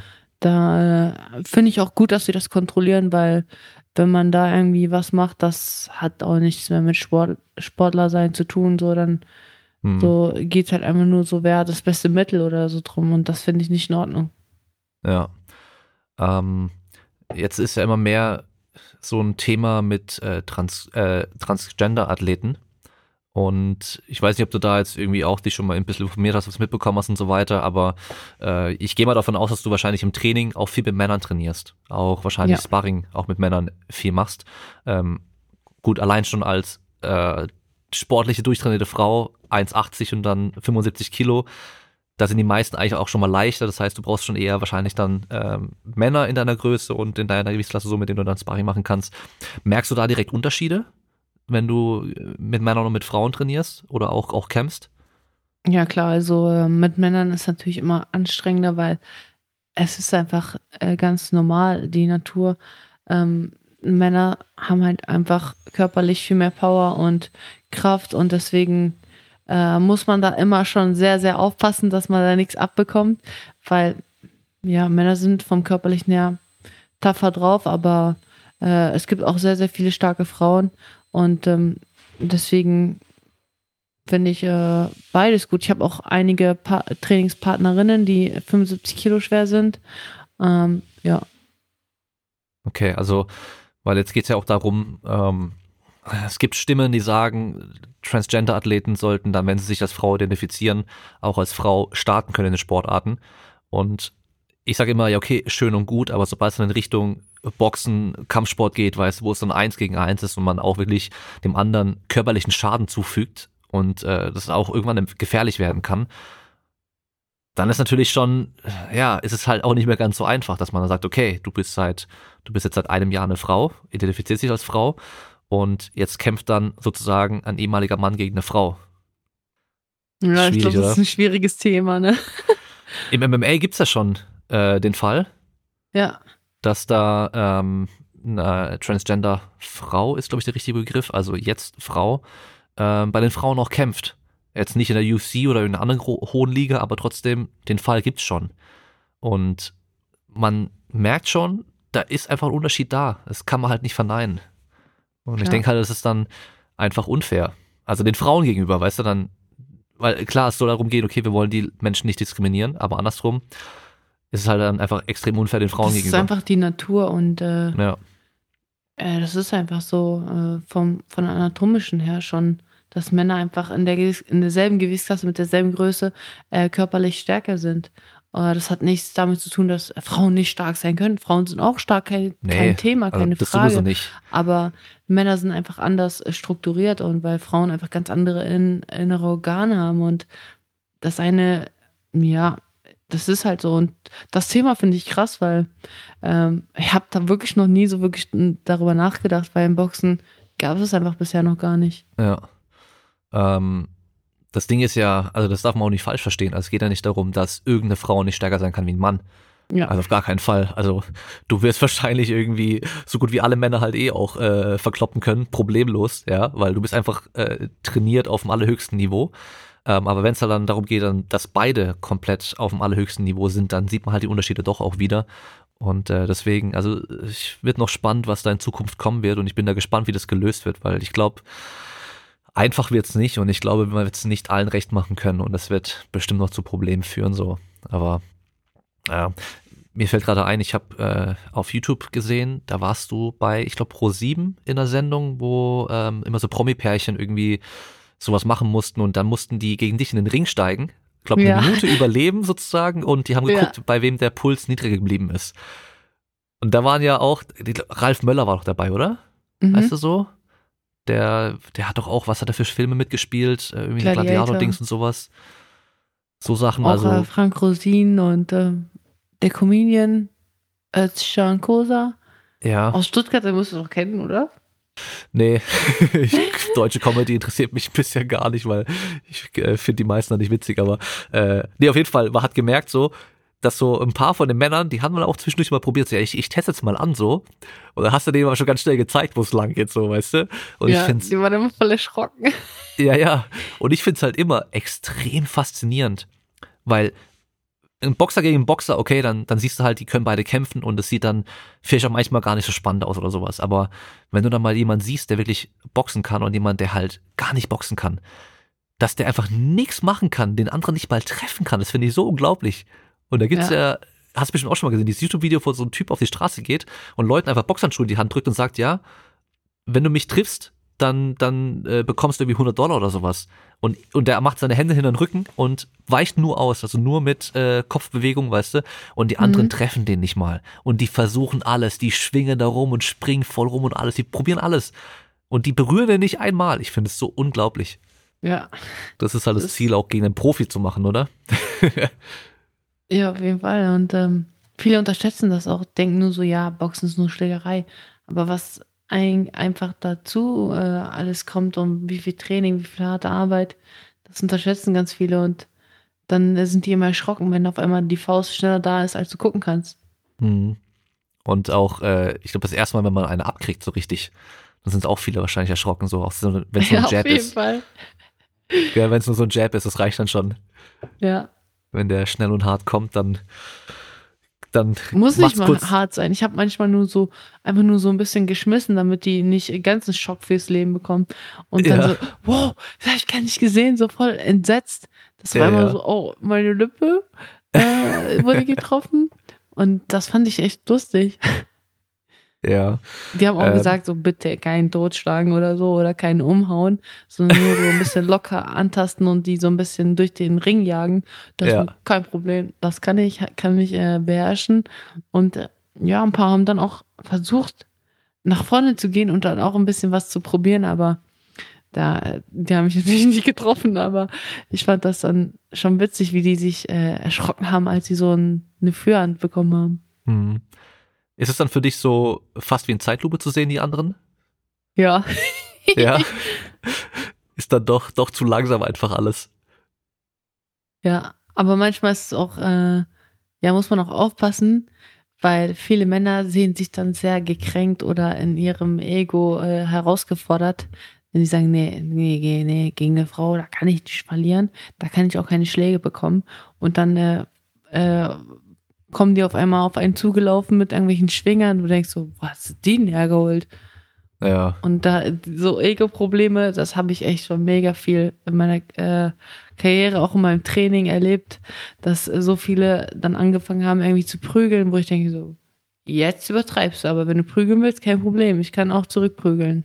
Naja, gut, ich glaube, ähm, das ist auch ein bisschen so eine Männerkrankheit. Oder Ja. Ich habe es auch mit vielen meinen Kumpels schon irgendwie mal durchgesprochen, ob es denen auch so geht, weil du läufst irgendwo rein, da sind andere Typen und du denkst so, ah, die können dich alle, die können dich alle zerstören, so, weißt du, so, du denkst immer, du bist ja selbst der krasseste Motherfucker, so einfach so im Raum, egal wer Mhm. da ist, weißt du. Ich weiß auch, mein Vater hat sogar früher auch so gemeint, so, ja, gegen Klitschko, er, er wird den schon treffen, weißt du, eine, er wird, ja, weißt du, meine Mutter so, du, nein, null Chance, den wird schon nicht mal berühren und so, mein Vater, doch, doch, und so, weißt du. Das ist halt so, glaube ich, so eine Männerkrankheit einfach, man denkt immer, man könnte mehr, als man dann kann, weißt du, gerade wenn es um den richtigen Kampf geht, so. Und, Ja, auf jeden äh, Fall. Aber hey, also, ganz ehrlich, da muss jeder einfach ehrlich sein. Ich bin ein bisschen größer als du, ich habe 20 Kilo mehr als du, äh, wenn es um die reinen Kraftwerte geht, bin ich bestimmt auch besser als du, aber ich würde mir nicht ausmalen, ich hätte null Chance gegen dich. Auf gar keinen Fall. Wenn es klassisches Boxen ist, null Chance. Null Chance. Da muss einfach jeder ehrlich sein, so.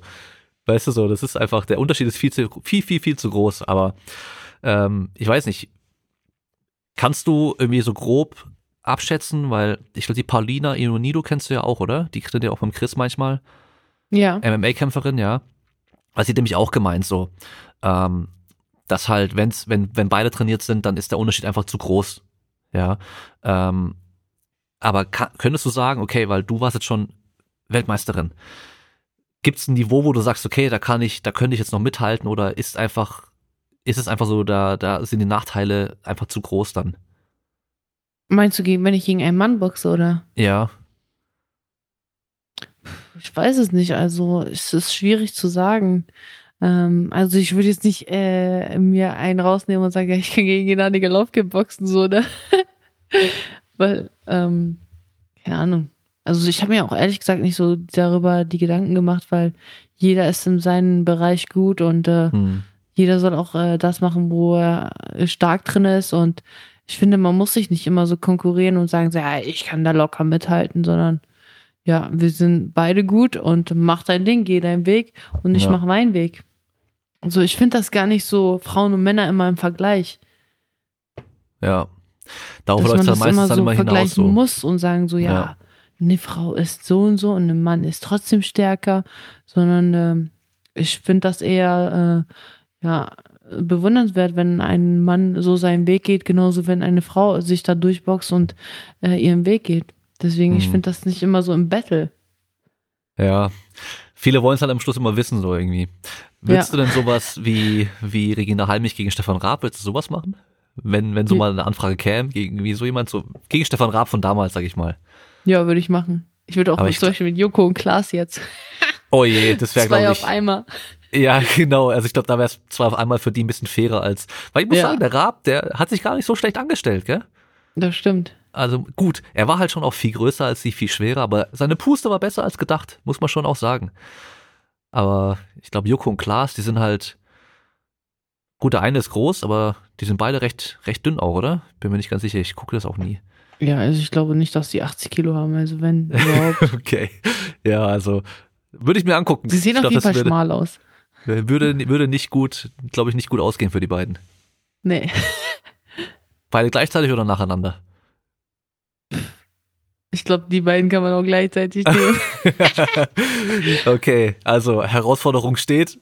Äh, Wenn es dann nach der olympischen Goldmedaille kann, machen wir dann so ein äh, äh, vielleicht dann auf der gleichen Karte wie der nächste Jake Paul Kampf dann, weißt du, kannst du dann damit gehen, noch deine deine Millionen abstauben für den Kampf. Das wär's doch, oder? Klar. Das wäre einfach verdientes Warum nicht, Geld. ne? wäre wär auf jeden Fall einfacher verdient, als äh, gegen andere Profis zu kämpfen. Ja. Das auf jeden Fall. So, dann äh, würde ich mal sagen, wir machen mal Feierabend heute. Du, ich weiß nicht, willst du noch trainieren? Heute, Oder hast du schon trainiert? Oder bist du noch Nee, äh, am noch Pausieren? wie gesagt, äh, ich habe äh, zu meinem Trainer gesagt, ich mache erstmal ein paar Tage frei, weil ich bin seit Dezember oder Januar nur zweimal am Tag im Training, Hm. dann noch mit den Wettkämpfen nonstop durch. Dann habe ich gesagt, ich brauche ein bisschen Zeit für mich und meine Familie und äh, entspannen. So, und äh, morgen fange ich dann wieder an. Das ist gut, ja.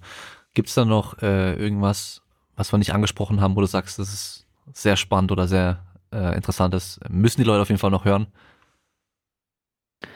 Ich weiß gar nicht, wir haben echt über vieles geredet, oder? ja. Dann zum Schluss mache ich es immer so, da kriegt mein Gast nochmal das Wort. Und ähm, ich finde es immer gut, wenn man, wenn man nicht weiß, was man sagen soll. Also wir haben jetzt natürlich ein paar tausend Zuhörer. Äh, ich glaube, beim Podcast sind wir sogar recht äh, ausgeglichen, was Männer und Frauen angeht. So was meine, was meine Statistiken mir so zeigen. Das heißt, da hören bestimmt auch viele Mädels zu auch. Ich weiß auch, dass die ein oder andere Boxerin zuhört. Von daher, Okay. vielleicht hast du da irgendwie eine Message, eine- einen Geheimtipp oder irgendwie irgendwas Motivierendes.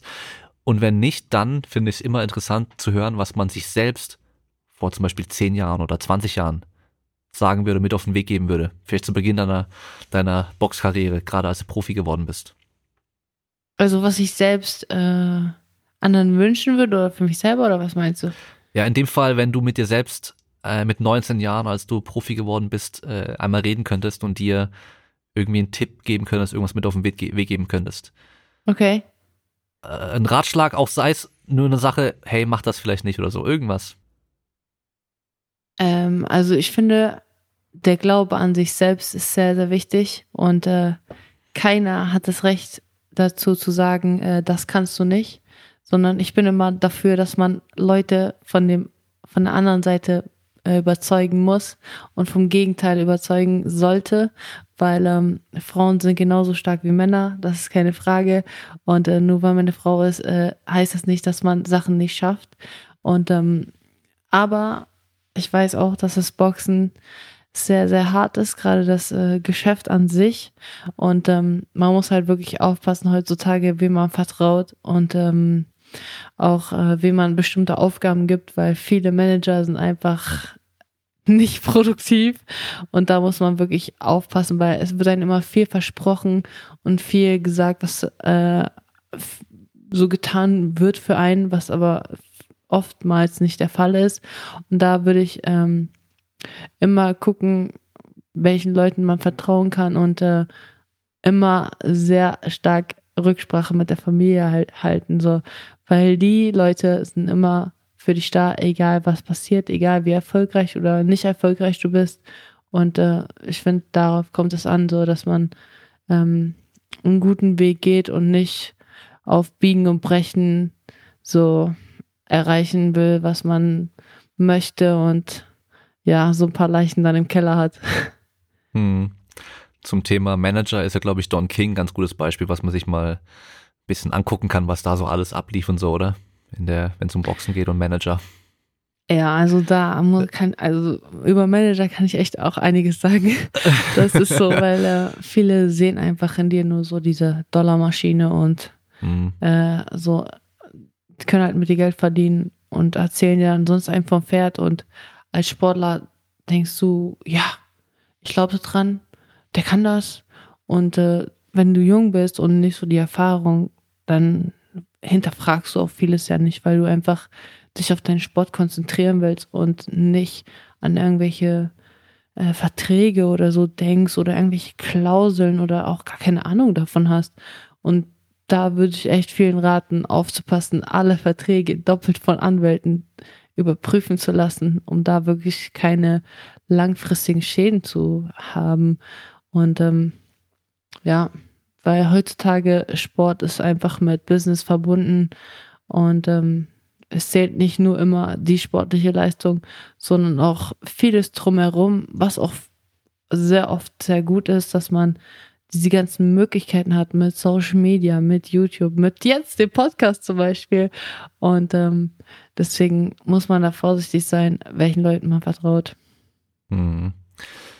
Mir fällt jetzt gerade noch mal ein Thema ein. Ich will gar kein neues Fass wirklich aufmachen, so, weil sollte eigentlich echt wirklich äh, zum Ende kommen, aber ähm, so Boxen wird ja oftmals auch so immer so ein bisschen so, ja, so angeschaut, so, wow, das ist immer so ein bisschen ja, immer so komische Typen auch und so, weißt du, so, äh, ja. ja, also du weißt, was ich meine, so, weißt du, so. Zwielichtig.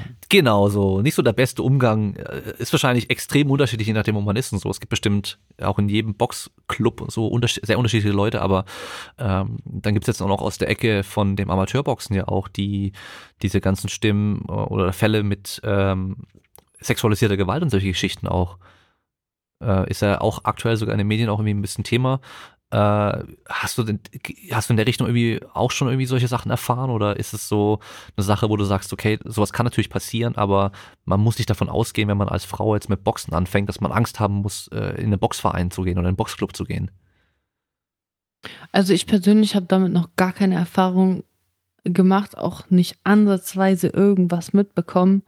Ähm, darüber kann ich gar nicht viel sagen, äh, dass so diese sexuelle Gewalt irgendwie so zunimmt oder sonst irgendwas. Äh, natürlich sind immer viel mehr Männer im Gym als Frauen, aber ähm, ich denke, man muss da auch ein dickes Fell haben. Natürlich bekommt man die eine oder anderen Sprüche als Frau. Das ist fast schon normal. Ähm, aber ich bin immer ein Freund von Kontern und äh, wenn jemand irgendeinen dummen Spruch äh, mir reindrückt, dann den konnte ich aber so dermaßen aus, dass er ganz ruhig ist. Und ähm, ja, man muss da auch äh, ja, selbstbewusst an den Tag gehen und sich davon auch nicht beeindrucken lassen. Ähm, aber ich denke, heutzutage ist da sind alle ein bisschen vorsichtiger geworden, weil dieses Thema ist natürlich ein sehr, sehr großes Thema. Ich habe auch viele Berichte darüber schon gesehen, aber ich kann nicht wirklich darüber irgendwas sagen, weil ich das einfach nicht erfahren habe. Hm. Ja, aber dann, dann ist ja auch schon mal gut. Also, dass es bei dir auf jeden Fall dann nicht der Fall ist. Äh, gibt ja ein paar Leute, da ist es scheinbar so. Und ähm, ja, ich denke, andersrum kriegst du aber auch ein dickes Fell durch äh, durch dieses ganze, du hast natürlich immer so ein bisschen so Wettkampfambiente auch und ein bisschen so Herausforderungen und sowas im Training auch und so. Und äh, deswegen ist wahrscheinlich auch andersrum für außerhalb vom, vom Boxen dann wahrscheinlich ganz gut eben, dass du halt ein dickes Fell auch bekommst. Aber weil jetzt Aber ich finde Sprüche auch zum Beispiel, ähm, wenn Frauen gegenseitig sollten sich nicht so äh, da mit Zickenkrieg äh, gegenseitig niedermachen, sondern eher unterstützen, weil ich weiß, ich weiß genau, äh, weil viele Frauen sehen einfach die Konkurrenz gegenseitig. Und das finde ich so lächerlich manchmal, wo ich denke, ey, bleibt doch mal auf dem Teppich, unterstützt euch doch lieber gegenseitig und macht euch, äh, sprecht euch Mut zu und sagt so, hey, guck mal, wir sind stark zusammen, auch wenn wir nur zwei Leute sind. Und ähm, so unterstützt euch, pusht euch, weil Männer machen das viel besser als Frauen. Da ist nicht so dieses Zickengehabe und dieses dieser Bitchfight so und dieses ja. äh, so Trash Talk und so. Denke ich wofür denn? Unterstützt euch doch einfach, da geht ihr viel positiver raus, anstatt wenn ihr irgendwelchen, irgendwelche Lästereien äh, hinterm Rücken auspackt. Ja, genau, das ist so meine Wahrnehmung nämlich auch so. Meine Kumpels und ich auch, weißt du, wir drücken uns die ganze Sprüche rein und aber es ist halt immer direkt so, weißt du, aber es ist halt auch als Witz. Und äh, so bei den Mädels, die ich so kenne und so, da geht's immer so eher hinten rum. Und das ist natürlich immer ein bisschen kacke so. Aber du hast jetzt schon dumme Sprüche noch angesprochen. Und jetzt frage ich eigentlich immer alle Mädels, die bei mir im Podcast sind. Alle. Ja. Vor allem dadurch, dass du ja auf Social Media auch so aktiv bist, gerade bei Instagram, auch mit so vielen Followern. Du hast wahrscheinlich ganz, ganz viele Nachrichtenanfragen noch, die du nicht angenommen hast und wahrscheinlich auch nicht annehmen werdest aus gutem Grund. Du präsentierst dich natürlich auch auf Bildern, äh, teilweise irgendwie in äh, engen Kleidchen und sowas, ja. Ist ja auch vollkommen okay, aber dadurch ziehst du natürlich nochmal so paar ganz spezielle Typen immer an. Was sind so die creepy Nachrichten, die du bekommst? Was sind so da die, was ist so, was ist so, gibt's da so ein Highlight vielleicht sogar? Ich meine, dass Leute deine Socken kaufen wollen, ist mir schon klar. Ja, nicht nur Socken, also auch gebrauchte Sport-BHs, was weiß ich, auch verschwitzte Sportklamotten. Ne? Also das ist schon geisteskrank, was manche an den Tag legen. Kriegst wahrscheinlich ähm, mit jeder Story, wo du aus dem Training machst und verschwitzt bist, kriegst du bestimmt so Nachrichten, oder? ja, auf jeden Fall. Also Nachrichten sind einige, also auch so Fußfetischisten oder auch, was, was habe ich denn noch gehabt? Auch so Ellbogen, dass jemand äh, Bilder von Ellbogen will in irgendwelchen komischen Positionen, wo ich denke, hast du eine Macke? Was für Ellbogen? Seit wann kann denn Ellbogen so attraktiv sein? Ja, aber ist oder deine besonders so, spitz oder besonders kannst rund du dich oder was? auf mein Gesicht setzen und so eine Scheiße ja, okay. oder nicht? Alter Schwein, das kann ja nicht sein. Und ja.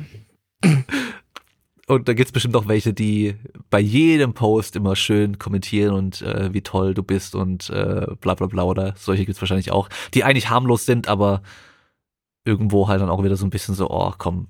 Creepy. ja, genau. So, ja, was erhoffst du immer. Weißt du, ich, ich frage mich immer so, was erhoffen die sich, wenn sie da irgendwie, vor allem die, die halt einen Dickpick einfach nur schicken, so, was erhoffen die sich, dass du zurückschreibst, so, hey, geiles Teil, so, lass mal, lass mal treffen. Das verstehe ich überhaupt nicht. Wie, ich weiß auch nicht. Aber ich denke mir immer so, hm, die schicken das bestimmt an 50 Leuten oder so, oder lass mal 10 Frauen und irgendeine reagiert schon drauf, so. Das ist vielleicht deren Hoffnung. Ich habe keine Ahnung, was sie damit erreichen wollen. Ist mir ein Rätsel. Ah, vielleicht, weißt du, vielleicht reagieren auch manche Frauen dann so, ja, was willst du mit dem kleinen Teil oder sowas? Und genau das finden die Typen dann geil, weil es so niedergemacht zu werden. Das können, könnte Kann natürlich auch sein. sein. Ah, ich verstehe Oder es auch auch so, nicht. Ich, ja, äh, können wir Sparring machen oder kannst du mich schlagen und all so Kannst du mich Sachen. schlagen? oh. Äh, Sorry, ich mache zwar einen äh, sehr harten Sport, aber ich sehe nicht aus wie eine Domina. Also? Ja. Aber das ist so, ja, ich meine, sobald du als Frau irgendwie äh, ein bisschen größer bist und ein bisschen äh, stärker auch, weißt du, also du musst ja nicht mal so mega muskulös aussehen, aber halt trotzdem einfach stärker bist, dann kommen immer gleich diese mit dem, kannst du mich tragen? Weißt du, so, die dann irgendwie so diesen Mama-Fetisch haben. Kannst du Okay. mich tragen, würgen, umarmen, schlagen? Ja, geil. Schlagen, ja. Sparring, wann, Oh. wann können wir Sparring machen? Irgendwie so, oh ja. Ich hätte gern mal für einen Tag so einen Account. Also zum Beispiel einfach deinen Account und würde mir die ganzen Nachrichten einfach angucken. Ich, ich finde es so faszinierend, so witzig. So witzig. Aber auch, es gibt dann auch, also wenn ich irgendwelche sportlichen Bilder poste oder so, dann auch so, ja, ja, du siehst aus wie ein Mann, du hast voll die Arme wie ein Mann Ja, und das natürlich. sieht voll männlich aus. Denk Aber die, so, ja, die Typen selber sehen nicht so aus, gell? ja, Das ist das Geilste immer. Sorry, aber vielleicht, ich weiß nicht, ob du mich als Bedrohung wahrnimmst oder so, aber ich bin Athlet. Ich bin kein, sage ich mal, normale Frau, sondern ich bin ein, ein Athlet, der halt, ja, trainiert und das ist ja klar, dass ich nicht dem äh, normalen weiblichen Standard entspreche. Ja. ja. Aber das Beste ist halt echt immer, das sind halt auch nicht die Typen, die halt selber irgendwie voll maskulin aussehen mit, äh, weißt du, Vollmuskeln und breit und Maschine so, sondern sind einfach Ja. so diese, diese Lulatsch-Typen oder halt so, so Specki-Typen, die halt selber null männlich sind so. Weißt du, Ja. also und ist- ich denke ah, so, wenn du ein normaler, also wenn du ein Mann wärst, der etwas auf dem Kasten hätte oder ein bisschen Intelligenz in seiner Hirse, dann würde man auch nicht sowas von sich geben. Also ich kann mir nicht vorstellen, dass ein normaler Mann, der wirklich Krips hat und der das ein bisschen unterscheiden kann, was ein Athlet leistet und was eine Frau oder wer anders leistet, ähm, dass man dann so darüber herzieht oder so einen Spruch von sich gibt. Also dann denke ich mir auch so, äh, sag mal, hast mal selber in den Spiegel geguckt. Ja, also das ist eh so eine Sache, so, das finde ich so faszinierend bei Social Media, dass so viele Menschen einfach denken, so, sie können einfach irgendwie auf einen Account gehen und irgendwie so irgendeinen Spruch einfach raushauen und dann denken so, ja, hier hast du jetzt so, du siehst aus wie ein Mann. Ja. So, erstmal, warum sollte mich das interessieren, was du denkst und warum nimmst du dir überhaupt die Zeit, um das zu schreiben? So, was, was, mit, also, alle Leute, die sowas machen, mit denen ist irgendwas verkehrt, da bin ich mir sicher, also, die, die haben, glaube ich, kein so halt spannendes auch Leben immer oder mehr, so. so diese Internet-Rambos, die sich Ja. sonst was auch rausnehmen und dann über ein Herz ziehen oder auch urteilen. Das wird ja immer mehr. Also das siehst du ja überall und ich Ja. finde das halt immer schon extrem. Und im wahren Leben kriegen die nicht einen einzigen Satz oder ein Wort von sich. Ja, ja, das, die, die würden sich immer trauen, nicht anzugucken, wahrscheinlich im echten Nee. Leben so. Das ist ja das Ding. Ah, es ist halt schon irgendwie immer traurig so. Äh, was wahrscheinlich auch irgendwie ein bisschen traurig und schade ist, bei dir merkst du wahrscheinlich auch, ist so, wenn du ein Bild einfach aus dem Training oder aus dem Sport direkt postest, hat natürlich wahrscheinlich äh, nicht mal halb so viele Interaktionen, Likes und sonst irgendwas wie einfach ein Bild, wo du im Kleid da stehst, oder? 100 Prozent. das hatte ich erst vor kurzem, weil ich habe, ähm, da war so eine Sache, so eine Aktion zum Weltfrauentag, dass ich, ähm, Das ich gesehen, ja, einer ja. Frau helfen wollte, weil sie hat mir ihre Geschichte erzählt und ich war echt geschockt. Also ich war wirklich so, wow, das ist Respekt an diese Frau, dass sie das alles schafft und so stark ist. Und ich wollte ihr einfach helfen mit dieser Aktion und ja, ein bisschen Geld zusammentrommeln, dass man da dieses Frauenhaus unterstützt. Und äh, weil sie hat so viel Gutes davon erzählt und dass da wirklich äh, die Hilfe an der, am richtigen Ort passiert. Und dann postest du das und denkst so, ey, da, da nutzt du Instagram mal für was Vernünftiges und dann kommen so 5000 Likes. Da poste ich irgendwie so ein Bild, wo man mehr Booty sieht, dann direkt so 13.000. Denke ich mir so, was ist das für ein Scheißdreck eigentlich? Naja. Ja, Aber so ist es halt, ne? Ja, ja, es ist halt, das ist selbst bei mir so, also nicht mit Booty, sondern aber, weißt du, ich mache dann irgendwie, äh, Nein? ich, ich mache das ganz selten, ich mache dann mal so einen Post, weißt du, wo ich irgendwie guten Inhalt bringe und dann mache ich irgendwie einfach nur ein blödes Bild von mir mit einem dummen Spruch drunter, weißt du, so, wo ich einfach wirklich nur so dumm gucke oder irgendwie irgendwas Blödsinn mache und dann hat es irgendwie so viermal so viel Interaktion, wo ich mir so denke, so, so, Ja. äh, aber sowas wollen die Leute halt doch irgendwo sehen. Und ich, ich ja, naja, das ist halt einfach die Realität, man muss es, glaube ich, akzeptieren. Und äh, ich glaube, Instagram ist einfach nicht die Plattform für so tiefgründige Sachen, weißt du. Ja, Auch wenn es halt traurig ich ist, aber Aber trotzdem gibt es auch viele Leute, die das feiern und sagen so, wow, richtig coole Aktion, richtig stark und ähm, ja, das ist ja auch nicht so mit der Aktion wollte ich auch nicht bewirken, dass ich krass viele Likes bekomme, sondern ich wollte einfach nur helfen und ähm, Ja. da so dabei stehen und da so ein bisschen auch zum Weltfrauentag äh, da ein bisschen Aufmerksamkeit für das Frauenhaus schaffen und diese Geschichte hat mich wirklich berührt, weil es war halt auch so ein, ja, ein Fan von mir, ne, die bei meinem Kampf war in Stuttgart. geil. Und das hat mich echt berührt, weil so eine Geschichten gibt's so mega viele und die werden einfach nicht angehört, weil die nicht äh, 100.000 Follower haben oder sonst was. Oder hier äh, Rabattcodes ohne Ende posten. Ja. Ja, das ist halt, ist leider einfach so. Ist schade, aber man kann es nur akzeptieren und irgendwie das Beste draus machen, so. Ich glaube, Ja. anders geht's halt nicht. Okay, cool. Dann sag ich mal, sind wir am Ende für heute. Oh, zwei Stunden. Doch länger als gedacht. Aber gut, dann äh, erstmal Aber das vielen, vielen ja Dank. für uns, oder? Ja, auf jeden Fall. Vielen, vielen Dank für deine Zeit. Vielleicht noch zum Schluss dein Lieblingsboxer, deine Lieblingsboxerin aller Zeiten? Aller Zeiten. Ja, aller Zeiten. Das ist schwer, aber ich, egal welche Generation. Also zurzeit ist mein Lieblingsboxer äh, äh, Alexander Ossig. Okay? weil den finde ich einfach, ja, von der Beinarbeit, von seiner Technik mega und auch, was er manchmal so postet, ist eigentlich schon witzig und er nimmt sich manchmal selber nicht so ernst und tanzt auch in seinen Videos und so weiter. Das finde ich schon witzig, weil er war auch Olympiasieger und äh, hat sehr, sehr viel erreicht und ich gucke mir ganz oft seine Kämpfe an, auch vor Sparrings oder so, weil ähm, seine Beinarbeit und sein Movement ist einfach mega und die Leichtigkeit für diese Kilogrammzahl. Jetzt ist er ins Schwergewicht gegangen, war undisputed und ähm, das finde ich halt schon so bewundernswert. Okay. Ja, man merkt, du bist selber schon auch Fan vom Boxen, das ist cool. Das merkt man. Weil ja, es gibt ja manchmal Sportler, die machen eine Sportart, sind auch richtig gut drin, aber so, die gucken sonst gar nichts von der Sportart so richtig an, weil die, die machen es einfach nur, weißt du, aber andere sind halt wirklich so, auch wenn sie mit dem Sport aufhören, die gucken dann weiter dann den Sport auch selber an und verfolgen den und so. Das merkt Auf man dann jeden schon. Fall. Cool. Dann äh, war's es für heute. Vielen Dank fürs Zuhören und wir hören uns wieder beim nächsten Mal. Bleibt stark. Ciao. Ciao!